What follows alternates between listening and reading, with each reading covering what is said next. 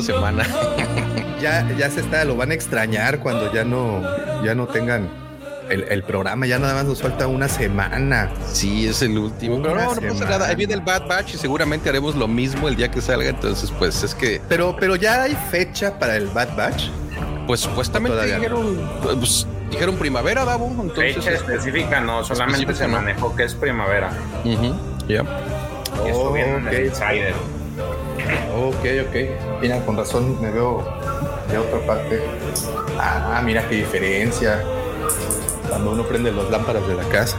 Este, muy bien, sí, pues porque tenemos, según yo, y no, si no me equivoco, creo que tenemos el estreno de, de Obi-Wan.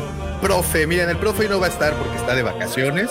Eh, anda de vacaciones el profe, pues eh, no sé, espero que ya hayas visto el capítulo porque pues sí nos vamos así ah, como a fondo con, en el, todo. Insider dice Season 2 starring D. Bradley Baker and Michael Ang, Disney Plus Spring 2022. Nada más bien eso. Porque tenemos, si no mal recuerdo, tenemos eh, página 9 del, del, último Insider, ¿no? Sí, del eh, porque si no me equivoco, tenemos el estreno de Obi-Wan. Y es la única. 4 de mayo. Y es la única que no trae, que, la única que trae una fecha aproximada, porque te ponen ahí en producción Andor este, y Obi-Wan. Oh. Ok, ok, ok, ok, ok. Pues no va a ser mucho tiempo de risa. Eso significa que vamos a tener pronto más que estar platicando y vamos a tener de nueva cuenta ese saborcito, porque no me lo van a negar, ese saborcito de despertarse el miércoles. Eh, y, bueno, en tu caso, Alex, de quedarte despierto desde el martes para, para agarrar temprano. Y, ya se está volviendo esta costumbre que a mí me agrada bastante. Me agrada mucho levantarme con el café en mano y estar viendo la, serie. La verdad es de que no me quedo en la, noche porque siento que tiene un saborcito distinto. Eh, la que ves en la mañana, ¿no? Así como que estás fresquecito, sin spoilers, sin nada. Yo en mi caso con la tablet abajo de la cobija y así ¿Cuántas veces hemos aplicado eso, Checo? Tienes toda la razón. Varias, varias. Eh. Y así, así me tocó verlo hoy. Bueno, de hecho, lo primero que vi en el feed fue en YouTube el programa de Mandalore Express, este, este watch party que hicieron en la madrugada muy bueno, mi Alex, muy emotivo. De verdad que yo me quedé con ustedes. Los estaba escuchando de fondo hoy mientras eh, levantaba un, escribía aquí en la máquina. Oye, y, wow, creo que. ¿No se escuchaba Lady? ¡Hazme un hijo! ¡Hazme un hijo! no, no, estaba Eddie, ¿verdad? No, no estaba. No, estuvo, no estuvo, no estuvo. No, pero sí, yo, yo, yo, escuchaba el episodio y de verdad que creo que compartía contigo, Alex, esos momentos que, caray, nos volaron la cabeza. Eh, fue un momento espectacular lo que hoy tuvimos eh, oportunidad de ver, pero miren, ¿Para qué les sigo hablando? ¿Por qué no primero, Checo, cuéntame qué, qué, opinas de, del episodio? Vamos a dar nuestras opiniones y nos arrancamos ya ahora sí con la escaleta. ¿Qué les parece? Perfecto. Checo, por favor, te cedamos el micrófono. Bien, pues a mí me, me, entretuvo mucho, aunque admito que hubo muchas cosas que no esperaba yo ver hoy. O sea, esperaba que todo eso saliera ya en la serie El Mandaloriano. Ahora, no es queja, ¿no? Es, para, eso para mí no lo hace pues, un mal episodio, o sea, al contrario, me divirtió mucho eh, y pues un poquito de todo, ¿no? Y estuvo bueno el cameo de Boba Fett. Sí, uh, sí, sí, sí. George, ¿a ti qué te pareció este episodio? Me gustó muchísimo, la verdad, de pieza a cabeza, de inicio a fin. Es cierto que no tiene, digamos que le han dedicado estos dos capítulos a, a otras cosas que no es Boba Fett pero creo que los episodios están geniales. Yo comparo este episodio mucho con la película de Spider-Man, ¿no? Cierta, más o menos dimensionando también este las comparaciones, pero pues es lo que uno estaba en su cartita esperando de, ah, quiero ver este, quiero ver este, quiero ver este. Y lo que pasó con Spider-Man era, quiero ver a los tres Spider-Man y entonces, ¡pum!, te los dan. Entonces es, es, es, muy gratificante. La diferencia, creo yo, y esta es mi opinión nada más, de que a diferencia de Spider-Man, que tiene una, un argumento que se me hace demasiado tonto, pero es divertidísima, esta no lo trae y, sí trae un, trae un buen back de la historia y pues más, este, agrégale que están trayendo a los personajes que tú esperabas ver, ¿no? Entonces, para mí es genial, me gustó. Sí, sí, sí, creo que compartimos todos esa, esa misma. Alex, Mira, da vuelta que estabas este, tú diciendo lo de anoche, lo de esta madrugada más bien, se me enchinaba la piel otra vez, Davo, porque, o sea, realmente fue tan emotivo. Y digo, para los que amamos Star Wars, ver este tipo de material, ver este tipo de entregas, te, te, te, te aflora en la piel el sentimiento y te saca las de cocodrilo, ¿eh? O sea, yo ver a, ver a Luke en ese momento practicando realmente me partió, me partió ver a Luke. Uh, y, y, sobre todo que la música de Lidwin Goranson combinada con la del maestro Te llega, la sientes, ves lo que está pasando en la pantalla y no sientes más que amor por lo que estás viendo. Y aparte reconocimiento por los creadores que te lo están entregando. Entonces piensas en Filoni, piensas en Fabro, piensas en Catalina la Grande, ¿verdad? O sea, y, realmente gracias, gracias, gracias por todo lo que nos están dando, porque lo están haciendo realmente de una manera sublime y, y lo disfrutamos muchísimo. Y aparte de disfrutarlo con personas al mismo tiempo, pues todavía lo hace hasta cierto punto mejor. Entonces para mí es de lo mejor que he visto en todo Star Wars, Davo, totalmente. Yo creo que sí, este, ahí yo, yo concuerdo contigo, querido Alex, porque, híjole, es que la verdad es que no sabría por dónde empezar. Lo que vimos hoy es lo que, como bien dices, quería y pedía desde niño, nuestros héroes juntos. Y yo lo veo como si fuera una especie del Salón de la Justicia o como si fuera la mansión del profesor Javier, la reunión. Y, y, y además es verlos en persona, no animaciones, no en videojuegos, en pantalla 100% real. Bueno, que sabemos que hay CGI y todo, pero saben a lo que me refiero. Posiblemente, eh, y, saben que esta parte es la que hoy en la mañana platicábamos en nuestro chat del panel y, no sé si estén o no de acuerdo conmigo, pero yo creo que de verdad no importa cómo se llame la serie, no importa si es el libro de Boba Fett, si es el, el, el no sé, el diario de Vader, como le quieran poner. Al final todo es Star Wars, señores. Al final se resume en que esto es una historia enorme, repleta de personajes y se llama Star Wars. Eh, posiblemente el título se refiera a quien haya sido catalizador o quien fue catalizador que lo que detonó toda esta historia. Por eso se llama el libro de Boba Fett. Al final, por él, por la historia que nos contaron, fue que estamos viendo lo que estamos viendo actualmente. Y la verdad para mí es que este capítulo fue un recordatorio de quiénes están, digamos, disponibles en ese momento, en ese tiempo, espacio, lo cual es fantástico. Eh, y la verdad es que hoy me quedó muy claro que esta serie además está desmenuzando la esencia de Star Wars. Y me refiero con desmenuzar a la esencia de Star Wars. Es que tenemos westerns, tenemos cine de samuráis, tenemos ciencia ficción de culto, entre guiños además a, a, películas clásicas, ¿no? Que hemos estado platicando todos los capítulos. Son guiños a películas clásicas. Entonces, y además, además, viejas referencias también a la saga. Entonces yo creo, señores, que Filoni y Fabro entendieron de lo que se trata.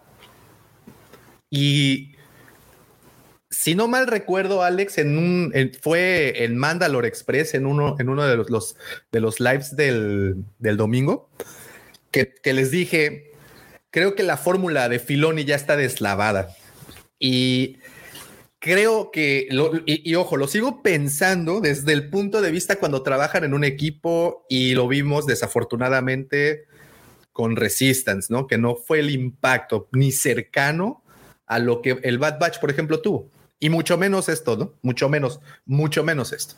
Ay, muchísimas gracias, mi querido Giovanni. Muchas, muchas gracias. Hoy te debemos los efectos en vivo. el Pepito está, está chambeando, pero te podemos dar un, un, guampa, una guampa señal con todo gusto. Gracias, Giovanni, por siempre apoyarnos en el, en el, En Entonces, ah, miren, ya está llegando hablando de. Este, pero creo que va a entrar rápido el señor Mendoza, va a entrar rápido. Vas a, vas a entrar rápido, ¿verdad, Pepe? Porque auditivamente está. Sí, entré ah, nomás a saludar, jóvenes, querido Guampo Auditorio. Eh, ando trabajando todavía. Alguien tiene que hacerlo. It's a new job, but someone's gotta do it. Fade no more. Muchas gracias por entrar a saludar. Se está rebotando todo el, audio. Ahí está. Este, ya creo que creo que ya. No. Bueno, llega con cuidado a casa. Muy bien. Eh, entonces, este, les comentaba. Eh, creo que lo que estamos viendo hoy, les decía hace un momento, es como ver el Salón de la Justicia, es ver dónde se reúnen todos y vaya. Creo que es algo de verdad espectacular y creo que vale muy bien la pena, mi querido Alex, que así como lo hiciste la vez anterior, así como te aventaste esa reseña Mandalore Express, una, reseña express, te invitamos a que, a que nos vuelvas a deleitar con esa narración tipo triple A, mi querido Alex. Así es que los micrófonos son tuyos. Adelante. Bueno, vamos a darle. ¿eh? Y otra vez, gracias. Muchas gracias por la invitación, Dago. Encantado de estar aquí.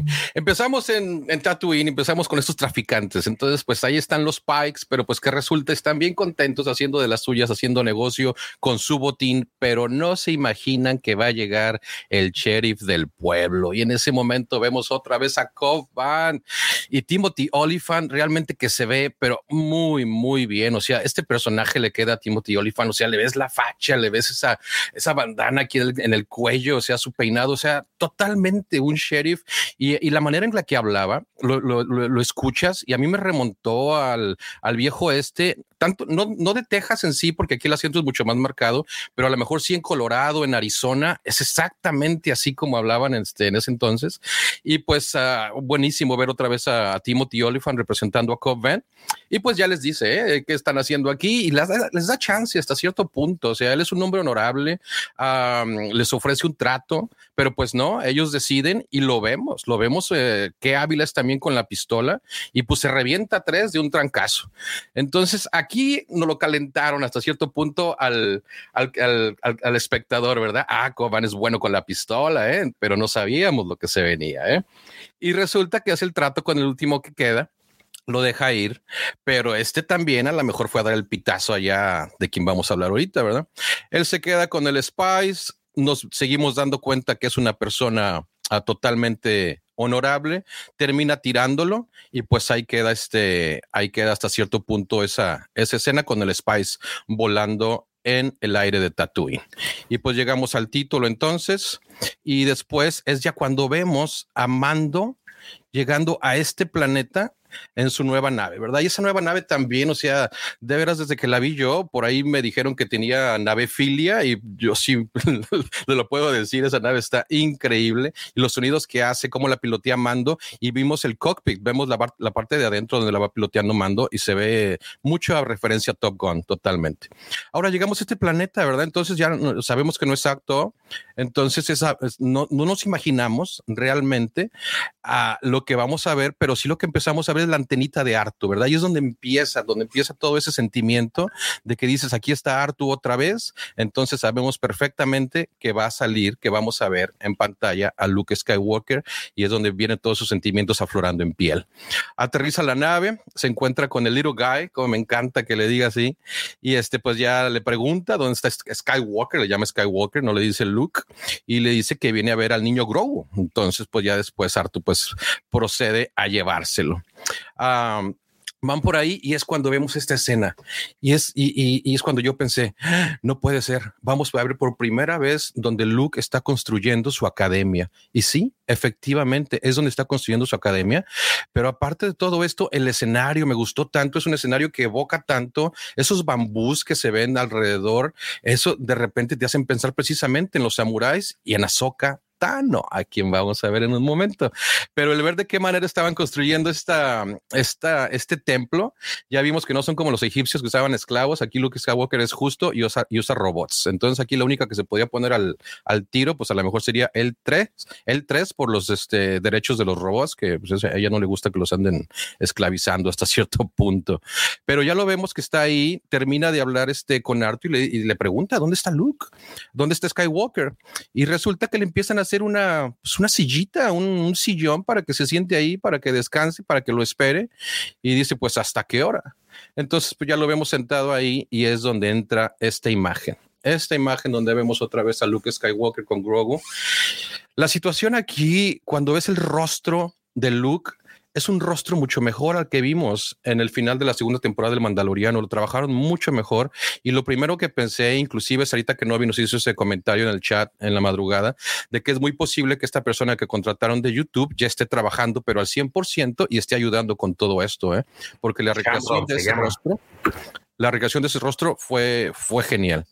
Y, verlo ya estar este, entrenando con, con Grogu, enseñando los caminos de la fuerza y otra vez verlo levitar esa ranita y queriéndosela comer, pues te, te remonta a lo que es este Grogu y lo que vimos en, en la serie del Mandaloriano.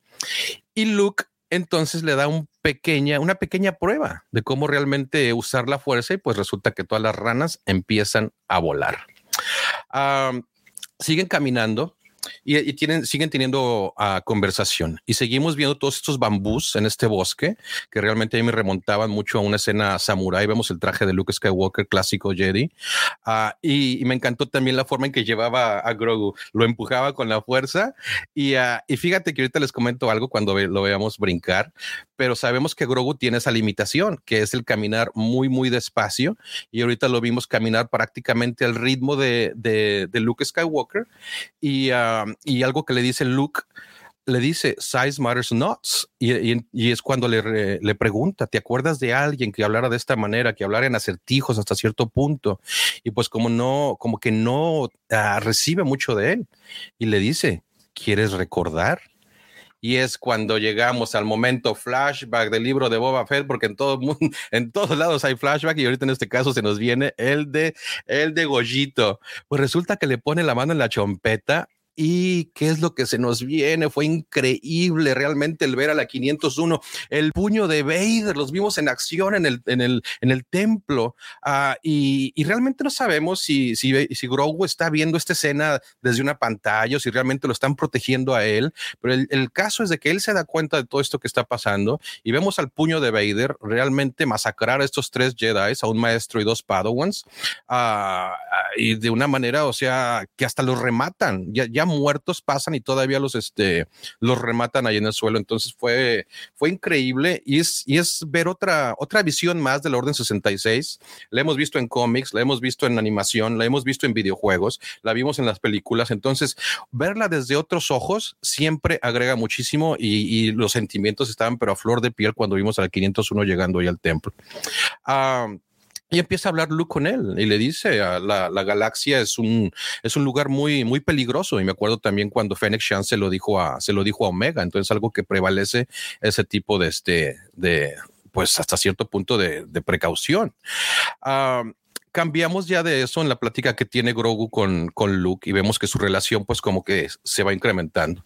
Pero resulta que ya vimos a Coban, vimos a Luke Skywalker, Grogu, y no con eso nos presentan a Ahsoka en ese bosque, despertando al mando. Mando saca su pistola y Ahsoka ahí paradita, ¿verdad?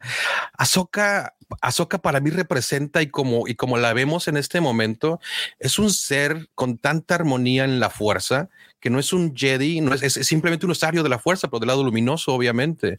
Y, y, por ahí mucha gente a lo mejor puede decir que qué pasó con Ahsoka, porque por qué actuó de esta manera, etcétera. Pero no, no, no. Para mí Ahsoka realmente fue algo muy impactante y la manera en que se comunica con Luke, la manera en que le dice que ahorita precisamente esto que están construyendo no es nada, pero que muy pronto será una academia y que Grogu será el primer alumno. ¿verdad?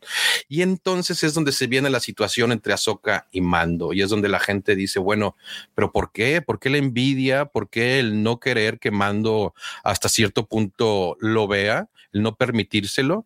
Pero pues sabemos, o sea que eh, aquí el fin de Grogu siendo que ya había sido entrenado, es seguir su entrenamiento. Y el permitir hasta cierto punto que Mando lo vea ah, sería un contratiempo totalmente para, para, para Baby Grogu.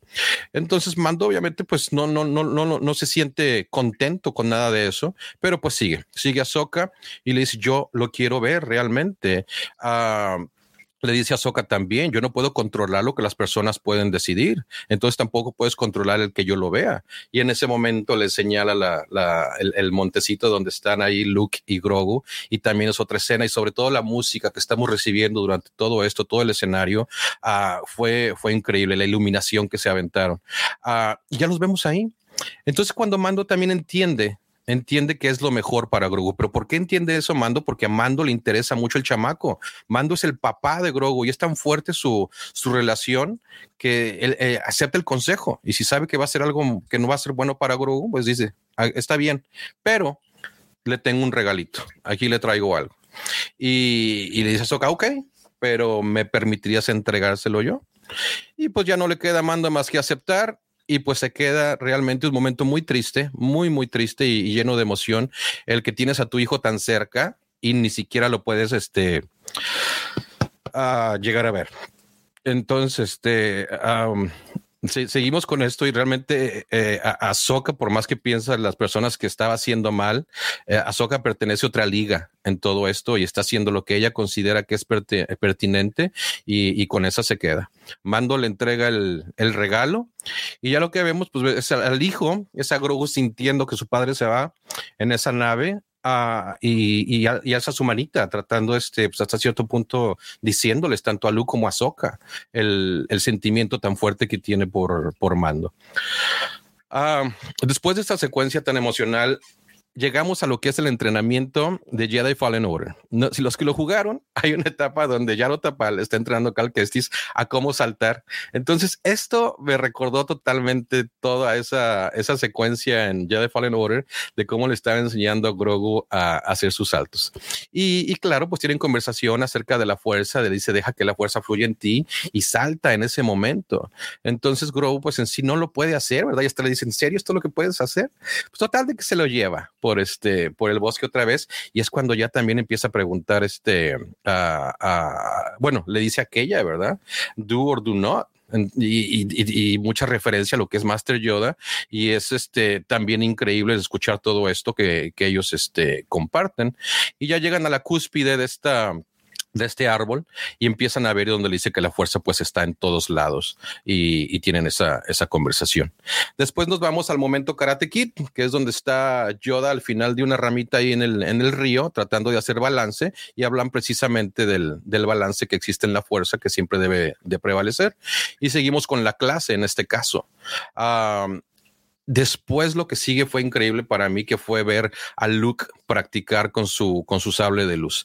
Esos movimientos que estaba haciendo me llevaron a la batalla que tuvo con su papá en la Estrella de la Muerte, porque varios de esos movimientos fueron lo mismo y los desarrolló todavía más en sus formas. Entonces para mí fue increíble el ver eso.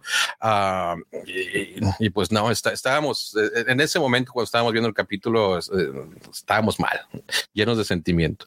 Y luego llega pues este, esta bolita entrenadora en la que pues le, dice Luke es eso y pues trata de utilizar la Grogu le dice no es así como funciona pues ya total aprende empieza a practicar con ella y vemos que Grogu pues este no puede muy bien pero qué pasa ya lo tiene ahí en el río en las piedras y Grogu de veras que como dicen mis hijos, se hace un sweat, se hace un try hard como en los videojuegos y empieza a brincar por todos lados y obviamente te remonta a Yoda y ahí es donde viene la situación ¿Qué va a pasar con Grogu? Grogu, la, mayor este, deficiencia que podía tener para pelear era su movimiento. Grogu no podía pelear con nadie si andaba con sus pasitos. Entonces, Grogu tenía que aprender a movilizarse de una mejor manera y eso lo estamos viendo ahorita, lo que nos podría catapultar a ver Grogu ya hasta cierto punto en batalla. Entonces, ahí se las dejo, muñecos. la conversación entre Luke y, y, y Ahsoka increíble también, estás haciendo muy bien tu trabajo, pero aquí también existe una situación, algo que dice Luke, una línea. Ah, realmente no le estoy enseñando, estoy simplemente desbloqueando o él simplemente está recordando lo que él ya había aprendido. ah, y ya le pregunta a Luke, este, no, no sé si este, lo estoy haciendo bien o, cuál es realmente el propósito. Y le dice entonces también otro momento cumbre aquí, me recuerdas tanto a tu papá. Pero ya también y, es, es, que te acuerdas, o sea, te vienen a la mente todas esas ah, vivencias que tuvieron Ahsoka y Anakin, y, y, tú escuchándole y viendo hablar con su hijo de todo esto es increíble. Pero terminan hablando del lazo que tiene con Mando, que es hasta cierto punto muy importante. Todos lo sabemos que los Jedi hasta cierto punto, pues no debe haber el, este, ese bonding, ese attachment, ese cariño hasta cierto punto el uno por el otro, y eso pues les preocupa. Pero al fin y al cabo le termina entregando el regalo que le lleva, que le lleva Mando. Uh, Ahsoka empieza a despedirse y le pregunta a Luke, te volveré a ver. Eso para mí fue, tiene trasfondo, porque realmente no sabemos cómo llegó Ahsoka ahí. Yo me, yo me imaginaría que Ahsoka anda en el mundo entre mundos, viajando de allá para acá y terminó llegando ahí con Luke. Pero pues ya lo veremos, una teoría fumada. se queda Luke ya con la armadura y se queda pensativo. Llegamos con Mando otra vez. Y eh, esta imagen que vemos del Palacio de Java, esa, es, ese hangar que tiene, se ve increíble porque se ve la montaña completa, entonces ves este muchísimo de eso y se ve muy, muy bien. Y pues ya resulta que llega, habla con el gordito, el gordito pues le hace sus gruñidos, oye, pues qué onda vengo, mm, Fennec me llamó, pues gordito hace lo que tiene que hacer y pues ya los vemos que tienen aquí, ya, ya prácticamente es el consejo, es el consejo de Boba Fett Ahí está Fennec Shan, están los modificados, está el Black Santan y, los gorditos. Y Boba Fett, pues ahora sí que no, no, no dice mucho, ¿verdad? Sino que simplemente están explicándole a Mando o más bien estaba explicándole a, los demás miembros del consejo el que tenían a Mando y a Santan y que ellos iban a ser pues prácticamente sus capitanes, pero necesitaban foot soldiers, necesitaban, ahora sí que carne de cañón, la verdad, que se diga como se diga, ocupan carne de cañón y Mando dice, pues yo puedo ayudar con eso. Pues bueno, ahí acaba y se nos va Boba Fett. ¿eh? Fue lo que vimos de Boba, por lo menos apareció en este día, en este capítulo, pero se nos va. ¿Y qué vemos a continuación? Esos yaguas de veras que son unos pimpeadores de Soundcrawlers. El ver ese, e, ese Dragon Cry de arriba del, del Soundcrawler, o sea, fue increíble. O sea, ves esa escena y dices, ¿en serio se les ocurrió hacer esto? Esos güeyes, para empezar, ¿cómo lo subieron? Pero este, no, no, no, se ve muy, muy bien y bien emocionados. ¿eh? ¿Cómo sabían que era Mando? Quién sabe. Pero pues estaban bien contentos de que lo, lo vieron pasar por ahí porque pues él fue el que les entró el huevo y al fin mató al dragón que trae encima del Soundcrawler. Esta escena que viene es donde sale el ayudante de Covent, el otro, el otro sheriff, el oficial. En ese momento sale es lo primero que nos presentan. Y lo que él no sabía es que en la cantina estaban tocando esa canción de que este compa ya está muerto y no le han avisado. Pero pues ahí está y, pues ya sabíamos lo que se nos venía, ¿verdad? Ah, llega, llega Mando, aterriza, otra vez Covent, se ve genial. Ah, le dice, ya, ya, ya, déjamelo en paz porque está haciendo de jamón, ok, no te puedes estacionar, que te van a dar un ticket, que te van a, te van a quitar las llantas. No, no, no, no, no, ya llega Coven y total de que ya empiezan a platicar, este, y le dice, este, hablan acerca de la armadura, de esto y lo otro, que, que le preguntó por el, por el gollito, dice, los dos perdimos algo, etcétera, pues entonces dice, pues, ¿sabes qué onda? Vamos a ponernos unos pegues. Y pues ya, se van a la cantina y ahí pues le empiezan a cotorrear.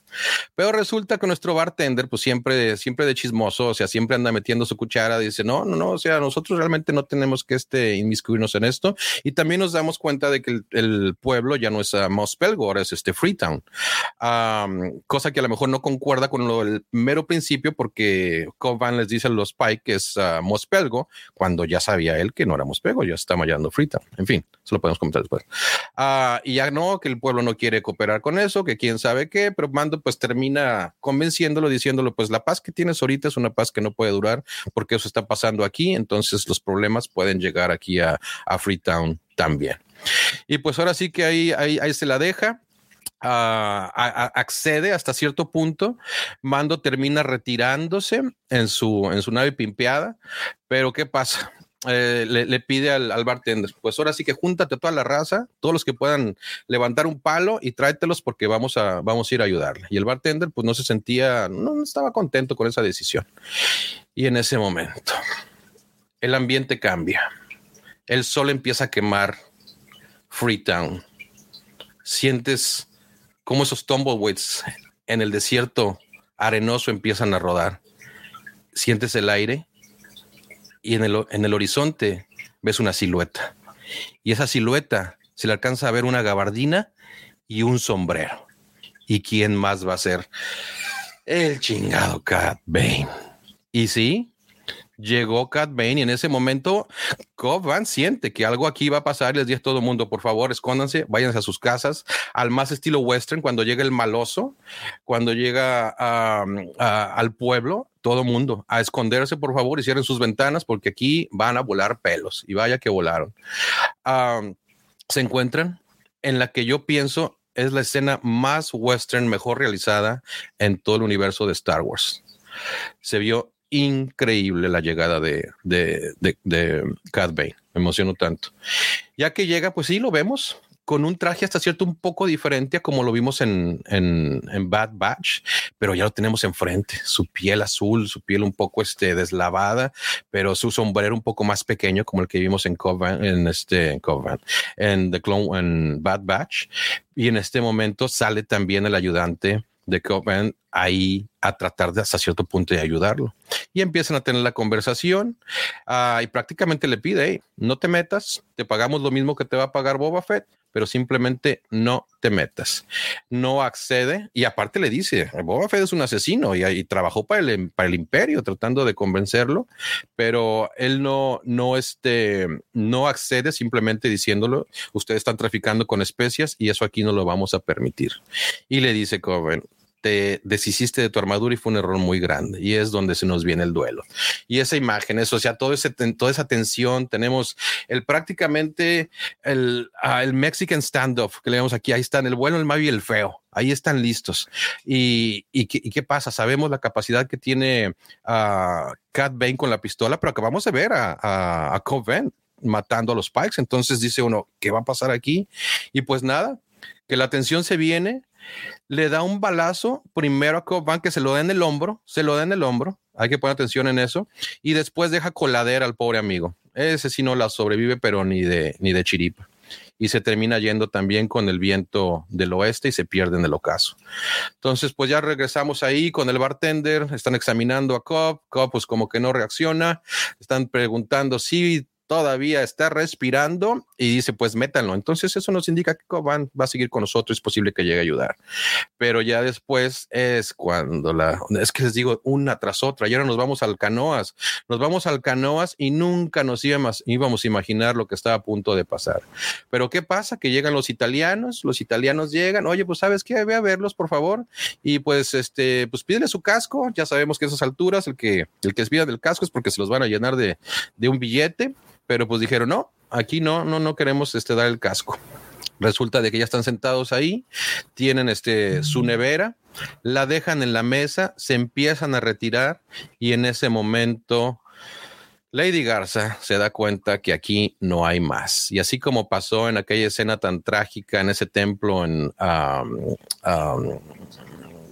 entonces fue el nombre de la otra serie, la que te gusta tanto a ti, Davo, pero este, donde explota todo el templo, ya sabían qué era lo que iba a pasar, pues así pasó, porque ella se queda a Game of Thrones, se queda con esa mirada y en ese momento explota todo el congal. Entonces ahí se nos muere. Lo que sí, ahí de esa explosión no se salva nadie, lo que, lo que sí se salvó, porque no estaba el que no estaba, no sé por qué, porque siempre no está donde, donde hay explosiones, es Max Rivo. Entonces es posible que sea el que está detrás de todo esto. Oye, pues ya sabemos que Max Rivo está vivo, se nos llevaron a la 12 y, uh, y el, el, canoas ya no existe. La última escena es donde ya prácticamente llegamos al último arco y es donde dejamos de ver el libro de Boba y entramos a En Familia con Chabelo. Entonces aquí pues realmente nos damos cuenta de, pues sí, se le presenta el, el regalo a Grogu. Grogu sabiendo que viene de su papá, pues imagínate bien contento, mi papi me trajo esto, uh, me lo voy a poner, a ver cómo se me va a ver, muy, muy contento, pero ¿qué pasa? Ah, ya llegó Chabelo, pero mira, aquí en la catapixia número dos tenemos el sable del maestro Yoda, que por ahí andan diciendo que ese sable ya había sido destruido, pero será el sereno. Yoda tenía 900 años, ni modo que nomás tuviera un sable. Uh, y pues sí se la pone bien difícil, ¿eh? Se la pone bien, bien difícil. Con esta puede ser te puede entrenar como un gran Jedi, puedes seguir tu entrenamiento, puedes llegar a ser muy, muy grande. O sea, se la vende, pero total. Y la armadurita, pues no, es una chambrita que te dejaron por ahí, a lo mejor ni te va a tapar el frío porque tiene muchos hoyos, pero con el sable yo te voy a seguir entrenando y puedes llegar a ser un gran Jedi. Y entonces ya le dice, pero tú tienes que escoger. Y pobre Grogu, pues nada más se queda entre una, entre la otra, sin saber qué hacer. Filoni, Fabro, Catrina la Grande, gracias, gracias, gracias por esta entrega que nos hicieron. Fue un increíble capítulo y como lo dijo Dago al principio, amamos Star Wars y Star Wars se tiene que agradecer y reconocer y disfrutar realmente de esta manera. Si nos ponemos a pensar de que no salió Boba, de que hice el libro de Boba, que esto y lo otro, es Star Wars al fin y al cabo, señores. Entonces, ámenla, disfrútenla, lloren, eh, compártanla, es lo que se tiene que hacer. Muchísimas gracias. A lo mejor me extendí un poquito. No, no, no, no, en lo absoluto, mi querido Alex. Como siempre, fue una reseña al, al, mismísimo estilo de Mandalore Express, una reseña express. Muchísimas gracias. Y bueno, y después de este capítulo, después de ver tantas cosas, pues siempre he dicho que cuando, por ejemplo, lees un buen libro, este en lugar de darte respuestas te genera más dudas. Una buena historia eh, o una buena explicación, pues haciéndolo otro tipo de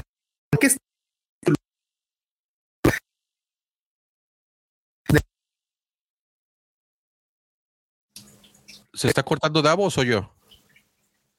No, yo, yo también lo escucho cortado. Yo lo escucho eh, cortado. Pensé que era yo. Dicho, ya escribir.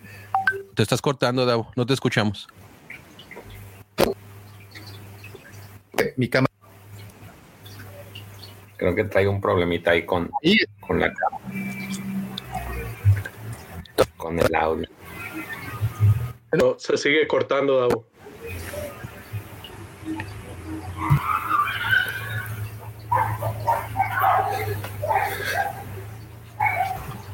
A ver ahí. Ya, perfecto, Disculpe, disculpe, respetable. Entonces, no sé en qué parte me empecé a cortar peor. Eh, prácticamente estabas mencionando tu analogía de que un buen libro ah, da más, más preguntas que respuestas, ¿no? Eh, sí, es un buen libro, una buena historia, una buena explicación te genera más preguntas que respuestas. Y creo que este capítulo en particular fue algo así. Nos detonó muchas cuestionantes que creo que, caray, necesitamos respuestas y, y, y, también les voy a decir una cosa, esas respuestas van a llegar, porque el capítulo de hoy fue esa, fue para mí esta bomba mental en donde se abrió todo el espectro de Star Wars, se abrió absolutamente todo. ¿Por qué? Porque nos mostraron, como les decía al principio, que en este momento nos mostraron a los personajes que tienen disponible para narrar la historia. Y todavía faltan. Y todavía faltan personajes. Evidentemente ya esta serie no, no van a salir, ¿no? Pero, pero todavía faltan y tenemos todavía muchos proyectos. Y bueno, pero les decía hace un momento, nos genera más preguntas que respuestas. Y aquí tengo una, y a ver, ahí que levante la mano para ustedes o de ustedes. ¿Quién creen que rescató al pobre Gregorio de la Orden 66. ¿Alguien tiene alguna hipótesis? Alex. Yocasta, Yocasta no, porque pues ella se salvó, entonces pues puede ser que haya sido ella. Ya, yo, yo, yo digo, es lo que yo podría pensar. Por ahí dijeron que Anakin lo había salvado. ¿Cómo Anakin lo va a salvar, hombre? Si Anakin ya estaba, pero totalmente perdido, o sea, no nada que ver. Pero Yocasta New, yo creo que sí la candidateo para que sea la que salvó a, a, a Goyito. Fíjate que no me había puesto a pensar en eso y me agrada mucho la, propuesta de Alex. ¿eh? Y en algún momento llegué a pensar que sí íbamos a ver a Anakin, no precisamente salvando a Grogu, pero yo pensé que sí lo íbamos a ver. ¿eh? Oigan, y, efectivamente yo también, y creo que el chat está igual que nosotros, estamos casi, casi convencidos que es Yocastanu. Y aquí la pregunta va para George, debido a que ustedes tienen eh, el programa hablando de cómics y que no sé si ya llegaron a ese episodio en particular, pero según eh, recuerdo, hay un, eh, uno, de los números de Vader. él muestra pues cómo, le, cómo da de baja a, a Yocasta, ¿no? Sí, es de los cómics del 2015, si mal no recuerdo. Este, pero no, esos todavía no los hemos visto. Eh, sin embargo, sí, o sea, Yocasta pues la libra, trata de formar su propia escuelita. Por ahí tiene la mala, pues la mala idea de regresar al templo a buscar cosas y se encuentra con este, el gran inquisidor, y es ahí donde pues cava su tumba ella misma, eh, eh, pero ya eso ya es después de, de, la Orden 66, entonces no sería así como que descabellado pensar que a lo mejor por ahí Yocasta hizo su, su última acción buena ahí con, el, con Grogu y, lo sacó. O la otra alternativa es que aparezca otro Jedi más, eh, más a la cosecha y, lo salve. Eh, pero creo que va más por ese lado.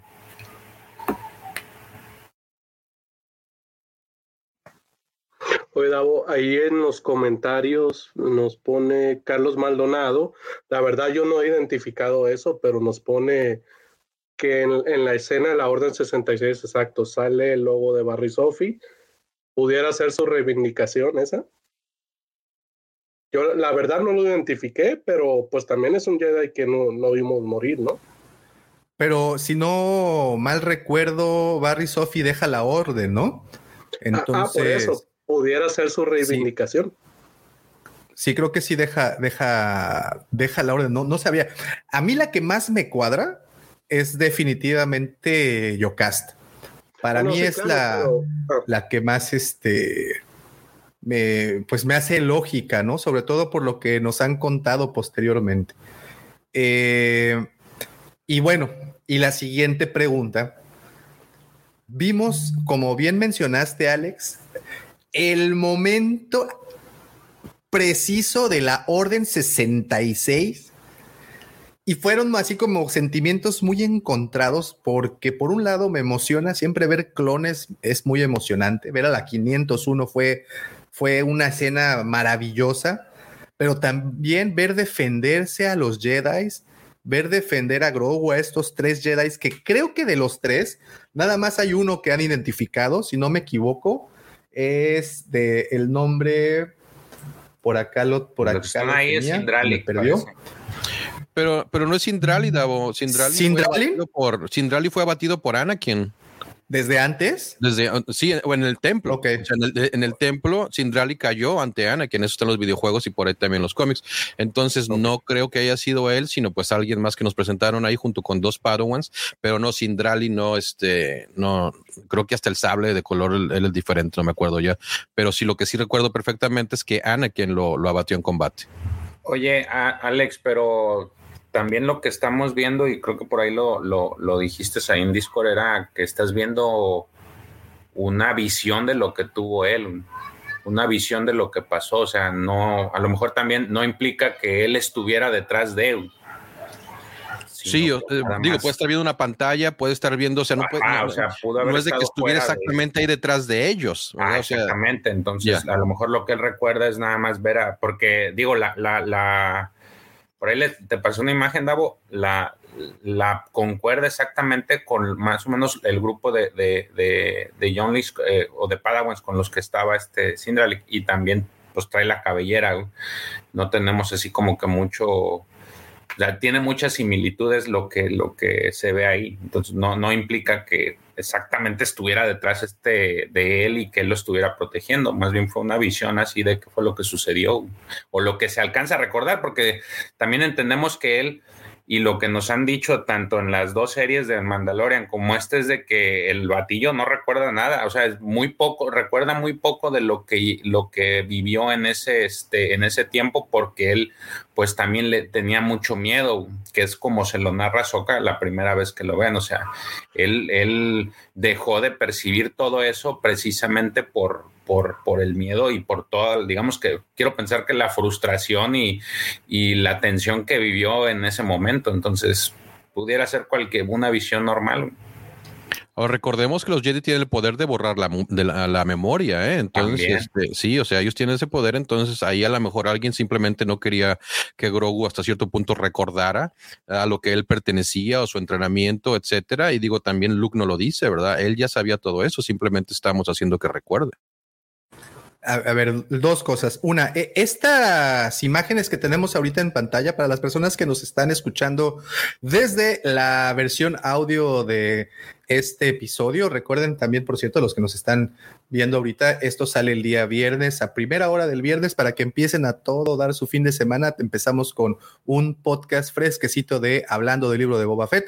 Y bueno, es para las personas que nos están escuchando. En este momento tengo en pantalla tres Jedi, en, dos, dos jóvenes, dos Padawans aparentemente, y eh, un maestro que en este caso es Sindralin. Y que creemos que ese de los tres que aparece por, por el, el, cómo lleva su cabello, ¿no? Que es justamente el del medio. Ahora, tú me pasaste esta imagen, George. ¿De dónde sale esta formación en particular? No sé quiénes sean los otros dos. No, los otros, es que te metes en la página de Star Wars Fandom y es una de las muchas fotos que le tomaron a este Jedi, eh, bueno, actor este, para nombrarlo. Y la parte de abajo, pues es la escena exactamente donde ya llega este Obi-Wan y, Yoda al templo y ven pues todo el, todo el, la masacre que hizo, que hizo, que hizo, alguien, porque en ese momento pues ellos no saben. Eh, o más bien Yoda ya, ya se la solía, Obi-Wan no estaba seguro, ya después vemos cómo prende este comunicador o esta, esta grabación y se da cuenta que, que fue Anakin pero son, eh, son más o menos los que, los que ponen, entonces uno pensaría que, que sí, fueron al menos ellos dos, los, eh, ese grupito, los que estuvieron en la visión de, de, de Grogu. También, eh, obviamente, dimensionando o, o yo estimando de que no, solo fue una visión de lo que sucedió y que él no estaba exactamente ahí. Oye, y bueno, el, por qué muchos están especulando que sea Sindralin, uno de los tres que, que vimos, es por el, es por el, ¿cómo se le llama? Por el, la empuñadura del sable, ¿no? Que vemos eh, rodar al final y que es muy parecida. Desafortunadamente no, yo no encontré otras imágenes en donde se, se viera más claro la empuñadura, pero pues es, es un poco parecida. Entonces, bueno, se tiene esta teoría, posiblemente nos respondan eso más adelante, posiblemente no, no importa, pero fíjense que aquí yo les decía eh, dos cosas. Y una de ellas, y algo que, a mí me causó, fueron muchos eh, sentimientos como encontrados, porque la escena en sí, la composición de la escena eh, es tremenda. Lo que estamos viendo, cómo caen abatidos, creo que es una, una de esas escenas que, que caray, pues a mí sí, sí me estrujó eh, eh, el, corazón, ¿no? O sea, sí, ver, verlo, e, esta eh, perspectiva que tenía Grogu de lo que estaba ocurriendo, sí es así como estrujante, ¿no? Fíjate ahí, ah, no sé si te has, yo, yo me imagino que sí, te has metido alguna vez en YouTube y has puesto ahí la búsqueda del orden 66 y cada vez que vemos algo o aparece algo en, live action o en, videojuegos o en series, te van montando este, siempre hay alguno, algún, alguna persona que va montando toda esta escena, toda esta historia. Y, yo creo que esta se va a añadir a ese, ese grupo de escenas que te van, que alguna persona ya debió o ya está trabajando en, en armar todavía más este, esta, esta parte tan, tan pues lamentable para los de que fue el orden 66, que cuando lo ves así desde el inicio a fin, pues te dices, no manches, sí, qué feo estuvo. O sea, no, no, no hay palabras para describir la, la, frustración, el dolor y la pena que, que, que, te puede ocasionar esa, esa escena este, y sobre todo, pues siendo ellos los, los, los, ahora sí que los que pagaron los platos rotos, los Jedi, pues es tremendo, ¿no? Entonces, esa escena, eh, yo te aseguro que dentro de poco vas a ver, lo vas a buscar y la van a agregar, alguien va a hacer este video complementario y vas a tener todavía más, una, una, un video de, no sé, unos 10 minutos, a lo mejor de vez como 7, este, 7, 10 minutos en donde ves como cada Jedi fue cayendo por, por esta orden, ¿no? Sí, claro, claro, claro. O sea, podrías eh, justamente esa secuencia completa de la Orden 66, creo que, y digo, y no solamente en el templo, ¿no? Sino pues pasa por toda la galaxia. Entonces creo que e, eso es algo bastante interesante. Y creo que justamente eso fue lo que, lo que entregó este episodio. Pero ahorita les digo mi teoría más adelante. Díganme, Checo. No, yo nada más como adicional digo, yo creo que a todos tenemos nuestro corazoncito, hasta Lucifagor, al ver la, la Orden 66. En mi caso particular, este episodio es el único que he visto dos veces del libro de Boba Fett. La segunda vez la vi con mis hijos y esa fue la escena que emocionó a mi hijo, al, más grande, ¿no? Que es el e, es más fanático de Star Wars que el chico. Y esa escena en particular de la Orden 66 fue la, la que lo hizo así brincar de donde estaba sentado y, y se emocionó mucho, ¿no? Entonces, eh, no sé, no sé a quién no le haya emocionado eso, aunque es algo negativo, ¿no? Pero pues estuvo muy chido. Yo, yo, yo, sí sé a quién no le emocionó Checo, pero mira, afortunadamente tiene trabajo. Todos sabemos, pero no apuntamos a nadie, ¿verdad, Lucifer? Bueno, no, no es cierto. Yo sé que también él, él hace, hace rato también nos puso por ahí un mensaje de que, que sí, el episodio le había gustado, pero bueno, vamos a esperar sus, sus puntuales eh, anotaciones que tiene. Bueno, y continúa esta escena, y, creo que nos hemos detenido en esta escena porque es de las más poderosas que hemos visto, al menos a nivel live action, a, nivel televisión, serie televisiva. Creo que es de, de, lo que más nos ha impactado, ¿no? Y, y bueno, se agradece muchísimo tener eso. Ahora, estábamos viendo a la Legión 501, estábamos viendo, como bien dijiste, Alex, al puño de Vader debe de estar Anakin en algún sitio muy cercano a ese, ¿no? No sé qué piensen. Anakin debía de estar ahí por ahí. Ah, sí, claro, claro. Anakin estaba repartiendo catorrazos por todos lados. Entonces, este, o sea, de que Anakin estuvo muy cerca de, de Grogu, claro que sí. De que Anakin conocía a Grogu, también. Entonces, ahí la situación, o sea, es la misma. ¿Dónde estaba? Si estaba escondido Grogu, estaba viendo, ni siquiera estaba enfrente de esos Jedi que vimos pelear o defender a los demás. Uh, ¿Dónde estaba? Y te, quién termina rescatándolo y por qué también Grogu no se acuerda de nada de eso, ¿verdad? Entonces, este, sí, totalmente con eso de acuerdo, Lortano. todos, todos venimos ganando con esta serie en general y con lo que nos presentan.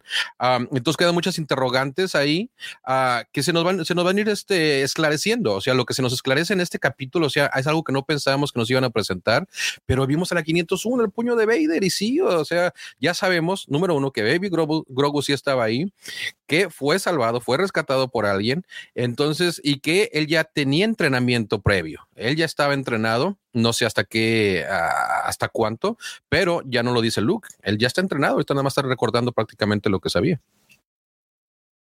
Que, esa es otra de las cosas. Eh, está, es de la misma edad, ¿no? Lo han dicho. Anakin y, y, oh, oh, oh, oh, oh, oh, me detengo tantito. David Tepen Muchísimas gracias, saludos hasta Perú.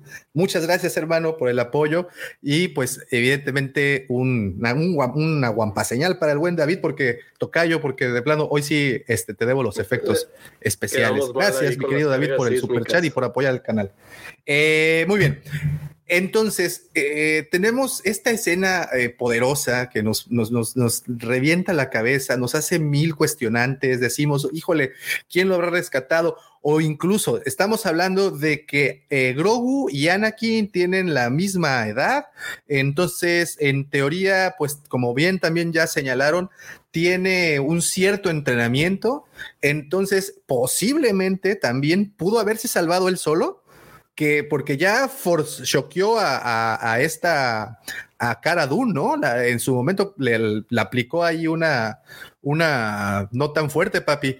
Este, entonces, eh, también vimos eh, cómo Grogu le puso una trapeada a los troopers dentro de la, de la celda.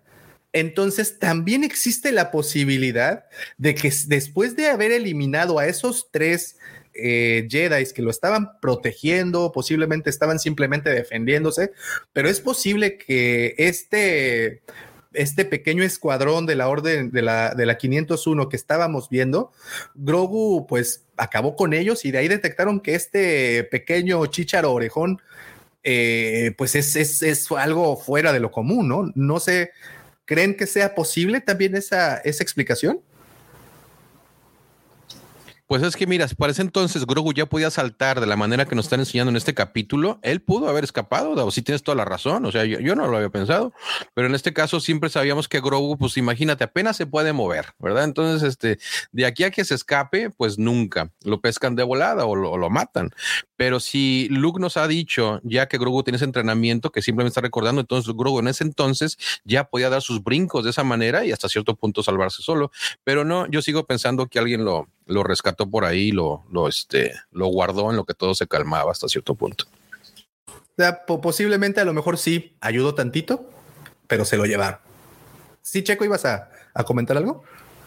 No, no, no, no, nada. Bueno, eh, escena poderosa que nos revienta la cabeza y, pues caray, creo que nos deja una vez más como más preguntas que, que respuestas. Entonces, pues bueno, algo, algo muy interesante. Y aquí les me surge otra pregunta. Veremos algo de esto, porque ya, ya tocamos la, la época de la Orden 66 y Grogu andaba por ahí, y entonces significa que unos años después también Grogu andaba por ahí, y, y tenemos pronto la serie de Kenobi. ¿Creen que algo de esto alcance a tocar, aunque sea de refilón, la serie de Kenobi? ¿Algún recuerdo? Porque, porque, ojo, tenemos a Hayden Christensen ya confirmado, lo que, es, lo que, se traduce en que tendremos a Vader. Y creo que gran parte de los flashbacks que puedan tener estos dos personajes serán de la Orden 66. ¿Creen que algo pueda tocar, algo de esto que vimos hoy, pueda tocar a Kenobi? Pues es que mira, Kathleen Kennedy nos lo dijo, Davo, desde aquella junta que tuvo y que nos presentó tanto, tanto, que nos presentó tanto proyecto, de que iba a haber ese evento en que todo realmente se, se entrelazaba, ¿verdad? Entonces yo sí creo totalmente de que vaya a haber ciertos uh, cosas que te estén enganchando una serie con la otra. Uh, no sé si sea un flashback a lo mejor de Anakin, porque se, se platica mucho, se habla mucho de que vamos a ver este, a Anakin y a Obi-Wan peleando hasta lo mejor juntos, que sería, imagínate ver eso en pantalla este, en Clone Wars con armadura, uh, en base a, flashbacks. Y, y, por ahí, por ahí es, es totalmente probable que, que, tenga algún, algún lineamiento con, con Grogu. Pero yo me baso en lo que dijo Kathleen, entonces es posible que si este, los empiecen a juntar para ese evento que, ella menciona. Oigan, y, pues si podrían, podríamos dividir este capítulo en dos partes. Una de las partes es el eh, selvático planeta que yo creo, y esta es solamente mi teoría porque no lo han, no lo han confirmado. Yo creo que es Ayan Kloss, el planeta que nos muestra al principio del episodio 9, donde está entrenando Rey, se me hizo eh, una vegetación muy parecida. Y si tomamos en cuenta de que la eh, rebelión usa o la resistencia en este caso usa este planeta, pues debieron haberlo mapeado, ¿no? Porque sabemos para los que leen cómics, pues saben muchas de las misiones, incluso para ciertas novelas han tocado ese tema, muchas de las misiones de exploración eh, que están teniendo en ese momento células rebeldes es para buscar justamente planetas que pueden usar como base para la, para la, para, para, para, para, la rebelión, ¿no? Bueno, en este caso de la resistencia. Entonces ya pasamos esta época de la rebelión, ya pasamos, estamos en teoría, la república o la nueva república está mandando, pero posiblemente creen que en estos mapeos hayan llegado a ese mismo planeta. ¿Cómo la ves, George? Yo, ah, cuando, cuando se acerca este mando al área donde están construyendo estas especies de, robots hormigas y están construyendo el, pues esta como especie de casita, eh, tiene ciertos tintes de lo que fue el, eh, lo que viene en el cómic de, de Rise of Kylo Ren. De hecho, la construcción, así como la están armando, pareciera como que es este es este templo, esta escuela que manejaba Luke. Entonces, eh, creo yo más bien que están empezando a hacer, eh, tirar también las conexiones hacia lo que fue las secuelas. Eh, de alguna forma es, es ese. Ahora, el planeta no sé cómo se llame, porque también en el, en el, en el cómic no lo, no lo ponen el, el, nombre del planeta, pero sí tiene más similitudes a, a, lo que se ve en el cómic como tal que al, que tú mencionas de, de Rey. Eh, tiene ciertos detalles, pues digo, también pudiera ser que ese mismo es donde estuvo este, eh, la misma escuelita, porque tampoco, vaya, tampoco dicen ni en las, según yo tampoco en las, en las secuelas dicen qué, qué planeta era donde estaba la escuelita. Entonces pudiera ser el mismo. Fíjense que eh, justamente en ese planeta, Ahsoka le menciona a Mando que pues están haciendo una escuelita y que el primer alumno será Grogu, ¿no? Pero si ustedes van y se avientan a la guía visual, si no mal recuerdo, también la guía visual del episodio 9, o fue la del episodio 8, no recuerdo exactamente cuál de las dos. Ahí dice y, deja asentado, ¿no? Que Ben Solo. Que el primer alumno de Luke fue Kylo. Bueno, Ben, Ben, Ben Solo. Entonces, eso, eso nos hace temblar un poco las rodillas porque, como bien mencionó Alex, y si ustedes pudieron ver la miniatura de este capítulo, tenemos a, a Luke diciéndole, a ver, cuate, elige qué catafixia, por cuál te vas a, a, ir, ¿no? Eh, eh, estamos viendo posiblemente que van a cepillar a, Luke y, entonces Grogu va a portar la, la malla de cota. ¿Cómo la ven? Pues mira, si, si Grogu se va por la catapixia de la, de la mallita, y obviamente pues Luke sabe que se tiene que ir, que lo tienen que ir a entregar. Imagínate que llega, que llega solo en el halcón milenario a dejar al chamaco ahí con, con Luke y resulta que Luke le dice, oye, pues hazme un paro. Te puedes llevar este chicharo verde, llévatelo a Tatooine, por favor, y, uh, y aquí déjame a Ben y pues aquí empezamos a instruirlo. Y pues resulta que es cuando solo llega ya Tatooine y está la remambaramba y llega con Grogu. Entonces, este, eso, eso anda flotando por ahí. ¿Quién sabe? Puede ser, puede ser. Creo que después de lo que vimos hoy, todo puede ser. Y, y pues bueno, nada más, eh, creo que como también han mencionado, este episodio se encargó de conectar muchos puntos que estaban ahí, si no volando, pues ahí estaban.